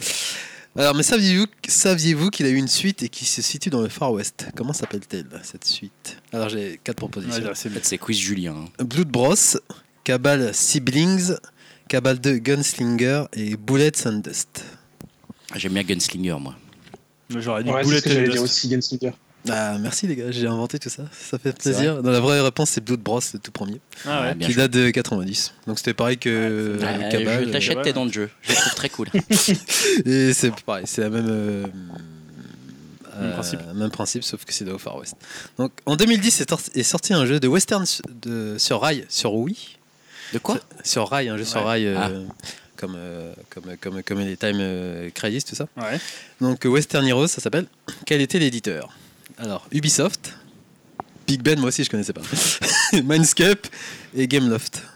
Euh, Mindscape. Mindscape. Mm, Big Ben. Ouais, Dima. Big Ben, c'était ouais, c'est vrai qu'à un moment il s'était lancé quand même dans l'édition. euh. Apparemment, c'était pas si pourri que ça, Ouais. Putain, pourtant, étonnamment. ça a pas l'air terrible. hein. Gunsmoke, ah, quand même. Titre de Capcom de 85 est un shmup pédestre, hein, western oblige. Ouais. Mais il est bâti sur quelle ossature d'un autre titre célèbre de Capcom Pourquoi Golden Axe? Attends, attends. Ah, c'est- Attends, les propositions. Bon, ouais. En plus, Golden Axe, c'est un but de up. Ouais, mais ils auraient pu reprendre la structure pour juste faire un. Alors, il y a Il y a Merx, des montures. Area 88, 1942 et 1943 Kai. Voilà, 1942, mais c'est. euh, J'en sais rien. J'aurais dit ça, mais. C'était quoi le deuxième? Area 88. Ouais, je veux dire ça, moi. Et toi, tu dis Euh, 1942 Ouais, c'est ça. Ouais, c'est ça. Exactement. Area joué. 88, c'est un, c'est un 2D scrolling euh, horizontal. Je me souviens pas de ça, Bien. Area Je suis 88. jeux vidéo. Ouais, là, j'ai la mémoire qui flanche. C'était UN Squadron. Je me souviens plus euh, très en bien. français. Alors, dernier, euh, un enfin, il est sympa. George Armstrong Custer est un général de cavalerie américain. Il est célèbre pour ses exploits durant la guerre de sécession, mais dans quel jeu pouvait-on l'incarner Et quelle particularité avait-il? Ah, t'as trouvé Dim Non? Là, je voyais rigoler. J'entends Non, c'était moi qui rigolais. D'accord. Alors, Je me marrais parce que c'était complètement difficile et complètement ridicule. C'est difficile. alors, il y a Sitting Bull, Little Big Man, le Nord et le Sud, ou Ah, Custer c'est- Revenge. Nord et Sud. Nord, c'est Ouais, le Nord et le Ouais, Sud. nord et sud, ouais, Non, c'est un- c'est Custer Revenge. ouais, c'est- ouais. c'est un euh, En général fait, sudiste. un... Parce que moi, Ouais. j'ai joué à un jeu qui s'appelait Nord et Sud. Ouais, bah, c'est pour ça que j'ai cité exprès. C'est un jeu d'action pornographique sorti sur Atari 2600 en 83. Précis. Ah, c'est pour ça que je m'en Le joueur joue le général, donc George Armstrong Custer, dénudé. Il a juste son chapeau et un foulard et des bottes. Et il doit traverser un écran en évitant une pluie de flèches pour pouvoir aller violer une jeune fille indienne Classe. nue attachée Ah, à la on a- eh, on se posait pas la question. Et À l'époque, on se posait pas scandale la ce jeu question. euh, à l'époque. et Il n'y avait voilà. pas de MeToo, il n'y avait pas toute Mais je crois que c'est sectionnerie, là. euh, 83, c'est l'année de la crise aussi. C'était pas de bêtises. Franchement, Ah là, c'était mieux avant. hein. c'était la belle époque. hein. Putain. Donc voilà. Bah écoute, merci pour ce quiz de l'impossible. Euh, franchement, très très difficile euh, pour moi, en tout cas. Donc voilà. Là, je vois que Julien me fait une vaste, une vaste croix sur son programme. euh, voilà, donc euh, c'est pas très Enlève grave. une news. Ah d'accord, ok. D'accord, bah, c'est, tu me le diras en direct, je pense. au niveau des conseils, on va passer d'abord au conseil D'accord, flash avant de vous faire les news si ça vous va. C'est comme ça, donc euh, voilà. Euh, conseil flash, euh, bah, je- tiens, Yao, t'étais en train de faire un quiz, Euh, j'ai envie de te laisser euh, Mark continuer à of parler. Ninja, le titre euh, qui m'a Mark of the Ninja. Of the Mark of the Ninja, Ninja, pardon, qui a été largement vendu. C'est Ouais. vrai qu'on attendait sa sortie hypé, sur vendu Switch. par, euh, par, Par Julien. moi-même et par Et Eloïne. par moi aussi. Et par hein. Moi aussi, Toi j'aime, aussi, tu l'as j'aime- fait ah ouais, j'aime bien ce jeu, moi. Ouais, Ouais, ouais, merde, j'aime beaucoup ce jeu. un joueur, toi. Ouais, en plus, je suis pas un joueur. Euh, ouais, non, je l'ai fini aujourd'hui. Alors, Bah, c'était sympa, mais vous m'avez tellement survendu que c'était sympa sans c'était plus. quoi. sympa sans plus. Of je- the Ninja. C'est ce que je disais en fait. Les, Attends. les mécaniques sont bonnes, le Attends, gameplay est bon, mais la mécanique est top, je trouve, l'animation euh, est je ouf. trouve ça ultra redondant. Les, les décors en fait, je trouve qu'ils se font pas assez variés. C'est ça qui m'a un toi, fais peu- pas t'es le jeu pas, pour les toi, t'es décors. pas tellement jeu d'infiltration. Peut-être, mais Non, je c'est c'est ça, hein, tu vois. si Non, mais oui, je dis au même moins, au niveau euh, de l'animation et tout non, ça, mais il y a des trucs tellement simples. Non, C'est mais plus vais un dire- jeu d'énigmes, tu vois. Entre temps, il y a d'autres jeux qui sont passés par là à mon goût et pour moi. Dans ce style de jeu d'infiltration. non, 2D, pas dans, pas tant pas que ça. ouais, peut-être pas, mais je veux dire, c'est pas, c'est pas une grosse claque quoi en fait. C'est peut-être, peut-être à l'époque ça aurait été une C'est grosse peut-être claque. parce qu'il y a mais- quelques années qu'il est sorti. C'est ce que je lui disais euh, par message, c'est-à-dire qu'à l'époque, il y avait quand même beaucoup moins de jeux indés euh, aussi marquants qu'un jeu comme Mark of the Ninja, alors Parce qu'aujourd'hui, que le ouais, la DA est folle, le gameplay est bien, mais moi je te dis, c'est vraiment en termes de stage, c'est toujours, j'ai l'impression que c'est un stage continu euh, sur. euh, Ouais, c'est toujours un peu les. J'aurais bien voulu un peu peut-être à l'extérieur, même si c'est un peu compliqué niveau un filtre, mais tu sais qu'en termes de ninja et d'herbe, tu peux faire des trucs, tu vois. on me Mhm. dit, euh, Mm. Après, c'est sympa, je joue toujours hein, pour les défis, tout ça, mais euh, c'est sympa. Mais moi, je sais que c'est con, mais Hollow Knight est passé par là, même si c'est vraiment pas le même style et qui n'a rien à voir, mais ouais. c'était tellement plus riche et plus généreux. Et J'ai mangé une super pizza entre temps Ah, et depuis il j'arrive plus à j'arrive plus à jouer aux jeux vidéo. C'est a con, mais- Arrête. Oui, mais le jeu il est à 15 boules, et là il est à 20 boules, à Ah 15 oui, boules. ouais, ouais, Rien oui. à voir non plus, ça. Le Ouais, mais problème. c'est pas parce qu'il y a un éditeur qui, qui offre trop Oui, mais bon, mais non, mais je veux dire, il est bien le jeu, mais pour moi, c'est pas non plus le jeu du siècle en fait. Et l'avez Non. vendu comme, euh, Ouah, c'est trop de la bombe. C'était un très bon jeu, quoi. Un super jeu. Ouais. Ouais, C'est un très bon jeu. Honnêtement, bon même jeu. pour 20 euros, ça reste un très bon jeu. C'est un bon jeu. Tu, je vais pas te montrer des euh, jeux à 20 euros bon de merde, moi, tu vois. Bah, je te montre un Ça- jeu à 15 euros de Ah oui, ouf, ça euh, va, qui s'appelle. Hollow Knight. Tu parles, je vais pas réussir à passer le premier tableau. là. Non, en plus, en parallèle, j'avais fait The Messenger aussi, euh, Ouais. donc j'ai bouclé mes jeux de ninja et je finis mon cycle ninja. Cycle Ninja bientôt Ouais. terminé. Non, mais c'est sympa, c'est- C'était la question. C'est à faire, hein, mais juste que Ouais, vous trop en fait. Bah nous, on- avec Julien, on commence un cycle robot après le Ouais. cycle ninja. Enfin, je dis nous parce que je vais m'incruster chez toi en permanence. ouais. Parce que euh, on a on, on a testé. Alors j'ai testé euh, vaguement, vite fait, et toi plus longtemps, Julien, Astrobot Rescue Mission. Ouais, donc euh, c'est un jeu en réalité virtuelle. Ah, D'ailleurs, sur- on a des photos de Voilà, Grégoire, ça, si vous voulez. des photos même des vidéos. Euh, donc c'est un jeu sur PSVR hein, qui est développé par Sony Japan et pas un français qui s'appelle euh, Doucet, je sais plus son prénom. Olivier Doucet, je crois. Olivier, parce que Nicolas C'est- Doucet, non, c'est Nicolas ou foot. Olivier Je crois que c'est Nicolas en plus. Moi, je crois que c'est Nicolas. ouais. Voilà, peu importe, c'est un français. Euh, et en fait, donc, qu'est-ce que c'est C'était. extra- ils avaient fait ceux qui avaient fait Playroom, Playroom VR, où tu pouvais déjà euh, incarner ce petit robot euh, sympathique. Donc, en fait, toi, tu joues euh, un robot euh, le casque. Enfin, tu joues la caméra, quoi, en fait. Tu hein. joues la caméra, on va dire, et euh, tu contrôles aussi le robot. Voilà. Un peu comme dans Moss, pour ceux qui avaient ton, ton regard euh, voit le niveau et le Ouais. robot qui est devant toi et tu le diriges avec ta, ta petite commande, hein, comme d'habitude, enfin ta, manette. Et donc, c'est vrai qu'à l'époque, on s'était dit, putain, ça serait quand même Ah bien d'avoir déjà à plus d'un l'époque, niveau. ah ouais, déjà à l'époque, c'était genre, ok, ça c'est très très fort, quoi. Et donc là, ils l'ont fait. Donc il y a 5 mondes avec à peu près, je crois, c'est 4 niveaux plus un boss, Mm. plus des défis. Et euh, le résultat est quand même assez ouf. Putain. On va pas se mentir. Ah non, on va pas se mentir. C'est, à mon avis, un des meilleurs jeux VR ou vraiment le jeu VR à faire essayer. Et indépendamment du fait que ça ne soit pas un jeu à la première personne, comme quoi la VR ça ne fonctionne pas qu'à la première personne, mais à la troisième Avec personne. Killer App C'est alors Killer App, je sais Non, pas. C'est toujours- jusque-là. Ah, elle pourrait se mettre dedans. pourrait, hein. non Honnêtement, tu l'as fait essayer à quelqu'un, je pense qu'il peut acheter un casque. Bah, moi, le pour moi, lendemain. j'avais fait la démo et je me suis dit, putain, s'ils font un jeu complet. euh, Ah ouais. Ah bah, alors, le jeu, là, et- euh, waouh. et Pour le coup, Ouais, il est c'est encore. assez énorme, c'est ouais, clair. il est encore plus inventif que ce Ouais. qu'il y a sur la démo pour le coup. Ouais, et ouais, en fait, c'est ça qui est drôle. Enfin, je, là, je, je spoil vas-y, vas-y. peut-être ce que tu vas dire, Non, mais oui. c'est que, en fait, euh, au-delà du côté euh, VR, machin, c'est un bon jeu. Enfin, c'est un bon Ouais. jeu dans le sens où euh, la DA tient ses promesses, elle est super cool. La diversité des niveaux euh, te fait sourire à chaque fois. Les musiques sont franchement Ouais. top, vraiment. Ouais. Il y a plusieurs fois où je me suis dit, putain, la musique est très très cool là. Est-ce que c'est du niveau d'un Mario 64 en termes de. Bah, tu sais, on- pas de.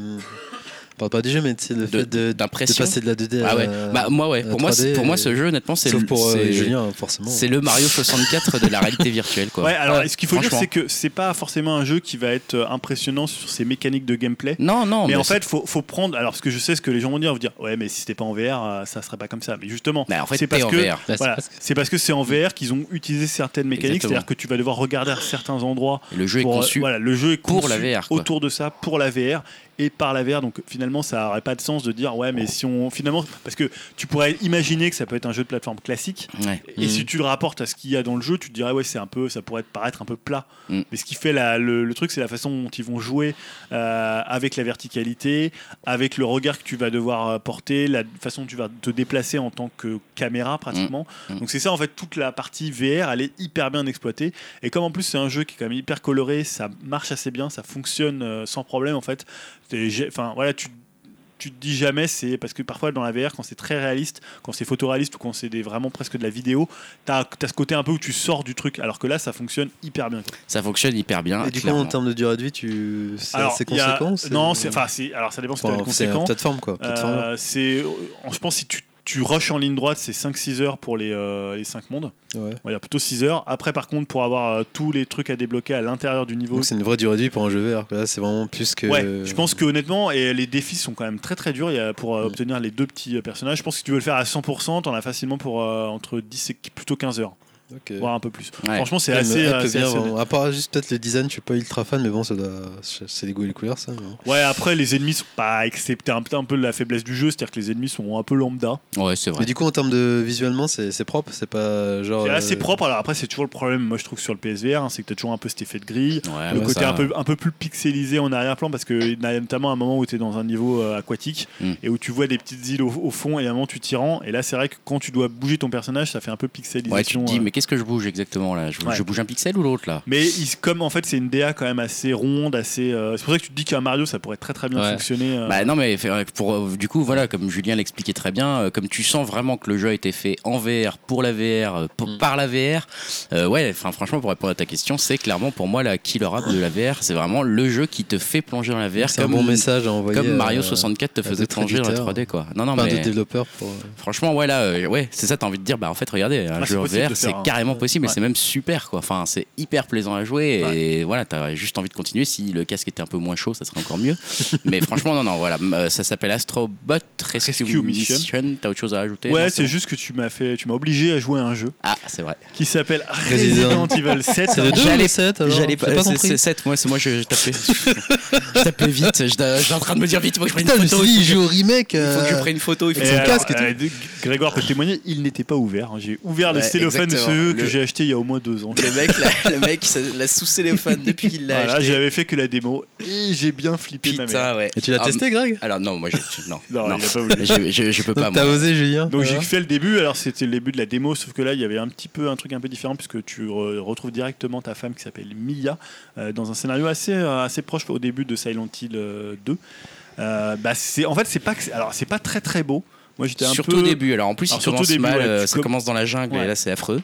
Parce qu'en fait, c'est ce que je trouve que ce que tu disais, c'était assez vrai sur ta remarque sur les, éclairages. Mm. Je pense que c'est ça qui parfois fait un peu que, en termes de réalisme, tu sors un peu du truc. Par contre, une fois que tu es dans la maison des Bakers, euh, ça fonctionne assez bien parce que c'est très très sombre, euh, c'est très crado. Mm. Donc finalement, l'effet même un peu gris, un peu écran sale dont on parlait sur la VR, ça passe très très Est-ce bien. qu'il a fait le cri de Willem ou pas Euh, pas loin. ah, Ouais, putain, ouais, ouais, un moment parce Un que t'as- moment, alors, ouais. je vais juste un peu spoiler le début. Tu as une scène où tu rencontres donc euh, tu t'évades avec euh, ta, ta femme Ouais. Euh, et donc après elle est possédée par je ne sais pas quoi. On n'a pas voulu savoir trop ce que c'était. et euh, donc elle te met, te t'attaque au couteau. Ah putain ouais. Putain, mais quand Là- tu l'as à 5 cm de ta gueule, Là vraiment, il y a un moment, il a, il a Ah, j'ai fait, sursauté, Ah il a sursauté en tremblant et j'ai vu vraiment, en fait, euh, j'ai flippé. un- un- quelqu'un qui avait très très peur quoi. À Du coup, côté tu vas moi. continuer derrière Eh, C'est c'est pas ce qu'il y a dans la démo quand t'es attaché à une chaise. Non, euh, c'est pas ça. mais Alors ça c'est pas ressemble un loin peu. parce que c'est le ça, même c'est personnage. horrible, hein. C'est le même personnage, mais là c'est encore pire parce que quand t'étais attaché, finalement le hors champ il fonctionne un peu moins parce que tu subis. Là franchement, euh, tu vois pas d'où elle peut battre, venir. euh, euh, ouais. Et en fait, tu joues différemment. C'est-à-dire que moi, on en parlait euh, la dernière fois avec Elohim. euh, moi, je suis assez complétiste dans le jeu vidéo. Ouais. Là, il y a des endroits que je voulais pas aller. À un moment, Ouais. à un moment je, je vois les escaliers avec un truc, je dis ah, là, je vais pas aller par là. Je vais Ouais, ça continuer m'a fait marrer. Julien, il, il fait ah, il y a, il y a un bruit là-haut et tout ça. Puis, euh, petit, je le vois, il monte trois marches. Je fais non, j'y vais pas. Puis il descend, il s'est barré. Il s'est barré. Mais du coup, est-ce que tu vas continuer alors? Bah, J'ai envie de continuer parce que c'est quand même très très cool, mais je flippe quand même beaucoup. Honnêtement, ouais, non, mais euh, alors après, euh, voilà, pour, euh, pour arrêter de se moquer, enfin, vous pouvez vous moquer. Ah, moi je aussi. euh, Moi, j'avais même, j'avais même pas le casque sur les yeux et je flippais quand même. Tu vois, en le voyant jouer, je me disais, Alors, putain, moi, c'est j'ai affreux. j'ai fait pas mal de survival horror et c'est pas, je- tu vois, je dis pas que je suis, euh, c'est la fête Ouais, mais quand c'est j'y pas joue. pareil une fois que t'as une Voilà. cale des casques. En fait, c'est une surtout là immersion ce, qui, quoi. là, ce qui surprend et ce qui fait vraiment flipper, c'est la présence. Mm. Euh, C'était déjà le cas quand tu joues même à un jeu comme Rush of Blood, euh, alors que c'est sur rail. Et c'est également la, la dimension des. Quand tu vois la maison Ouais. euh, des Bakers, tu vois, tu te dis, Putain, elle est quand même immense. Et même les personnages, quand ils sont à côté de toi, là, tu vois, elle, elle était pas. Ah, T'es un alors peu ça- plus petite que toi. Un peu petite, c'est- ça occasionne quand même des trucs un peu bizarres où tu peux te coller à son cul, euh, genre. euh, C'est ça. Ah, Il fallait en plus pour se baisser ou je sais plus quoi. oui, pour à passer elle est à terre couloir. et euh, tu sais, moi je suis comme ça devant. Mais du coup, ça veut dire que tu peux le tapoter, il va sursauter direct alors. Ah bah, non, mais là, là, là, j'aurais pas fait un truc pareil, honnêtement. Non, non, mais crise cardiaque je te jure, vraiment, quand il a sursauté au moment où il s'est fait attaquer, je me suis dit, putain, il, a- il, va, il va nous faire une crise cardiaque, quoi. Ah non, mais je me suis dit, il a peur, là. Enfin, ça se voyait vraiment qu'il avait la Voilà. peur. euh, J'étais dans Predator. La que peur t'as réussi à quoi. dormir quand même Oui, après, quand une fois que je suis sorti du jeu, aller. ça allait. Ah ouais, je- Predator en VR, ça pourrait être simple. Oh non. Donc voilà, ouais, très bonne expérience à faire. Je, Voilà. je pense, j'ai envie de continuer parce que là, je me suis juste arrêté quand j'avais trouvé une cassette vidéo et, euh, et on m'avait demandé de passer dans cette petite trappe avec ça. échelle. C'est ça, voilà. Euh, voilà. Allez donc euh, taquer Voilà. cette. voilà. Je ne le ferai Non, pas, monsieur. non, je vais merci, rester là. je- Et c'est souvent, tu as envie de rester dans des pièces et ne plus bouger. tu vois, quand il n'y a rien, tu te dis, je suis bien là. Ce qui, ce qui prouve que le jeu est quand même très efficace. quoi. Voilà. Continuons euh, sur les news, peut-être rapidement, parce qu'il est très très tard déjà. C'est ça. 23h32. On va passer au projet risqué. J'enlève le projet pourri. C'était donc ça. Projet risqué, c'est Sega. Ouais, en fait, gars, alors je sais pas si vous avez vu ça, ils ont annulé un projet de, de remake de Shenmue. carrément. Euh, voilà, donc c'était un, on en a parlé souvent ici du remake de, Ch- de Shenmue, c'est un des, pro, des remasters Shenmue. de Shenmue. Comme disent les gens qui s'y connaissent. les, comme disent les spécialistes, Les spécialistes du jeu vidéo. Euh, donc c'était un des remasters les plus attendus de ces dernières années hein, par les joueurs et par la presse. Euh, voilà, on va pas représenter Shenmue, Non, le jeu culte aller. de Yu Suzuki. Et donc on a eu pour une trentaine d'euros il y a quelques semaines les deux titres euh, sortis sur Dreamcast avant le 3 qui arrivera en août 2019, je crois, ils ont déjà sorti une date. Donc c'était un remaster HD assez plan-plan, voire décevant en raison des bugs. Euh, pour des jeux de cette importance, c'est aussi attendu par les fans. Alors on devra se contenter de ça et, finalement ça va pas faire d'ombre graphique au numéro 3, encore Ouais. que quand on voit certaines ah la vache, ça taille. voilà. Euh, voilà. En fait, sauf qu'on a appris ces derniers jours via Eurogamer qu'un remake, donc là je disais un remaster HD, et là pour le coup c'était plus proche du remake de, de Shenmue, était bien en développement chez Sega. Alors qui dit remake dit forcément actualisation technique hein, par rapport aux capacités des, des machines actuelles. Et le projet, euh, en fait, c'est un projet euh, qui a pris un temps assez important de développement chez Sega. euh, avant d'être annulé en 2017 pour des raisons d'argent et de retard de développement. Euh, C'était D3T en fait euh, qui s'en occupait et qui a ensuite basculé sur le remaster qu'on connaît aujourd'hui. Et en fait, c'est un peu frustrant parce que Ouais. quand tu vois les images et les vidéos de Digital Foundry, ça dégoûte un peu parce qu'on voit vraiment le travail sur les textures, sur les éclairages, sur les ombres. Et euh, apparemment, la réalité était même encore plus avancée que cette vidéo qu'on voit. Donc tu te dis, voilà, un jeu comme Shenmue, qui est un jeu aussi majeur dans l'industrie du jeu vidéo, là, tu as juste un truc euh, HD un peu, Un peu pourri. Plus, mais dans un sens, je peux les comprendre, ça aurait coûté ultra cher pour Ouais. euh, des ventes pas forcément. euh, Alors eux ils arguaient en disant non mais voilà vous comprenez on voulait que les gens re- ressentent la vraie euh, la vraie version de. Dreamcast comme à l'époque juste mis en 16 neuvième. Ouais, mais ça aurait été un boulot de ouf en fait. S'il fallait En faire vrai, ça si on a sur les de deux. Ouais bah oui c'était un boulot de ouf et pour un truc qui serait pas vendu Ouais, mais en clair, même temps en plus. C'était quand même assez impressionnant. on continue avec les projets qui hype, le projet qui hype, non Ouais, les projets qui hype, pardon. ouais, c'est pour le coup c'est un, c'est un projet qui m'a hypé parce que je trouve que c'est un- une initiative assez sympa. Ouais. Euh, en fait c'est pour les, euh, les fans de Walking Dead euh, de Telltale Game hein, donc on n'a pas on n'était pas revenu On sur n'était pas revenu sur la fin de Telltale, hein, Ouais. qui était pas, euh, voilà, qui était à la fois une surprise et pas tellement, hein, parce qu'on avait vu leur langue chute vers vers l'inconnu finalement. Ouais, hein. parce qu'en fait, donc le studio Telltale Game a fermé et en fait, ils avaient pas fini l'ultime saison de The Walking Dead. Alors, est-ce que ça inquiétait les gens? Est-ce que des gens s'en souciaient? On sait pas trop. Parce que voilà, il restait, il restait deux épisodes à sortir. Et en fait, c'est Skybound qui a annoncé en fait euh, que les deux derniers épisodes seraient finalisés en collaboration avec les anciens de Telltale et qui sortiraient à la vente.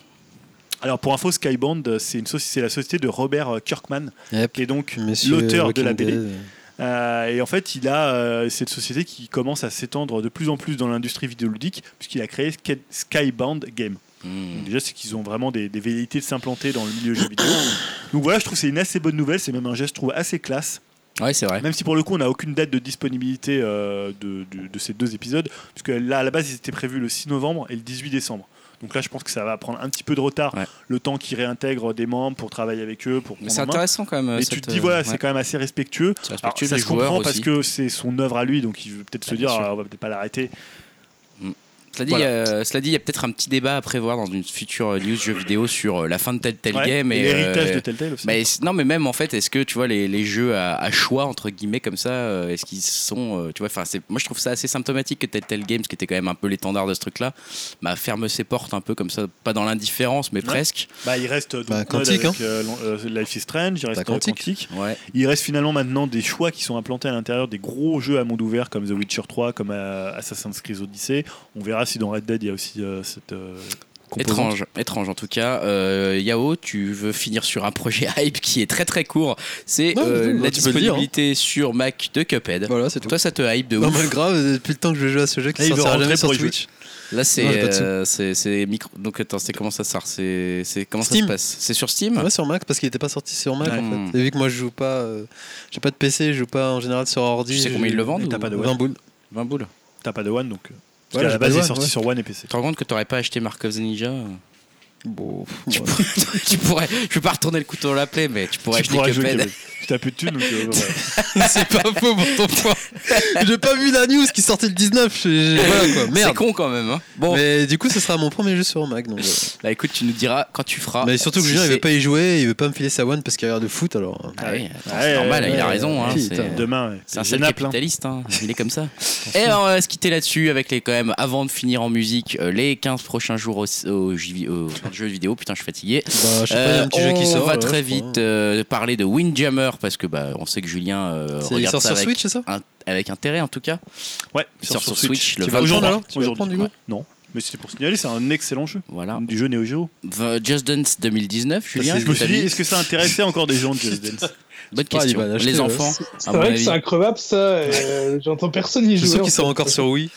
Avant de parler bien sûr du, du gros morceau, enfin on en a déjà parlé donc Oui. je peux le Oh, mentionner, c'est un Red. Dead euh, le Un 26 petit jeu quoi. et le 30 octobre, un jeu dont on avait un peu parlé. euh, Je crois que c'était toi ou c'était Ouais, que peut-être, je sais pas si c'est Dim ou Elohim. Elohim, je crois. Call of, Call of Elohim, ouais. Cthulhu. Ouais. Je vais y arriver. Bah ouais, je sais pas trop ce que ça a donné, je sais que, euh, comment, euh, que Elohim l'attend. Voilà. Donc c'est pour ça que je l'ai mis hein, quand même. Non mais c'est vrai que ça doit être intéressant un jeu sur, sur la, la- la Voilà. mythologie. pour les gens qui voudront pas jouer à qui voudront pas jouer à Red Dead Redemption 2 Bah voilà, ça nous fera au moins un petit truc à Bah, les faire. PCistes.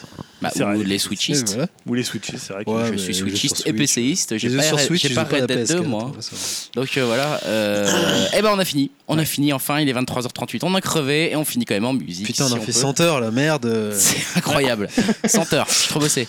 On finit avec quoi, Julien? Bah, je sais pas si on avait déjà mis un morceau de Parcells de... Il me semble pas moi. Semble Marcel pas Non, il me semble pas. Par- c'est son orchestre Parcelle, c'est ça.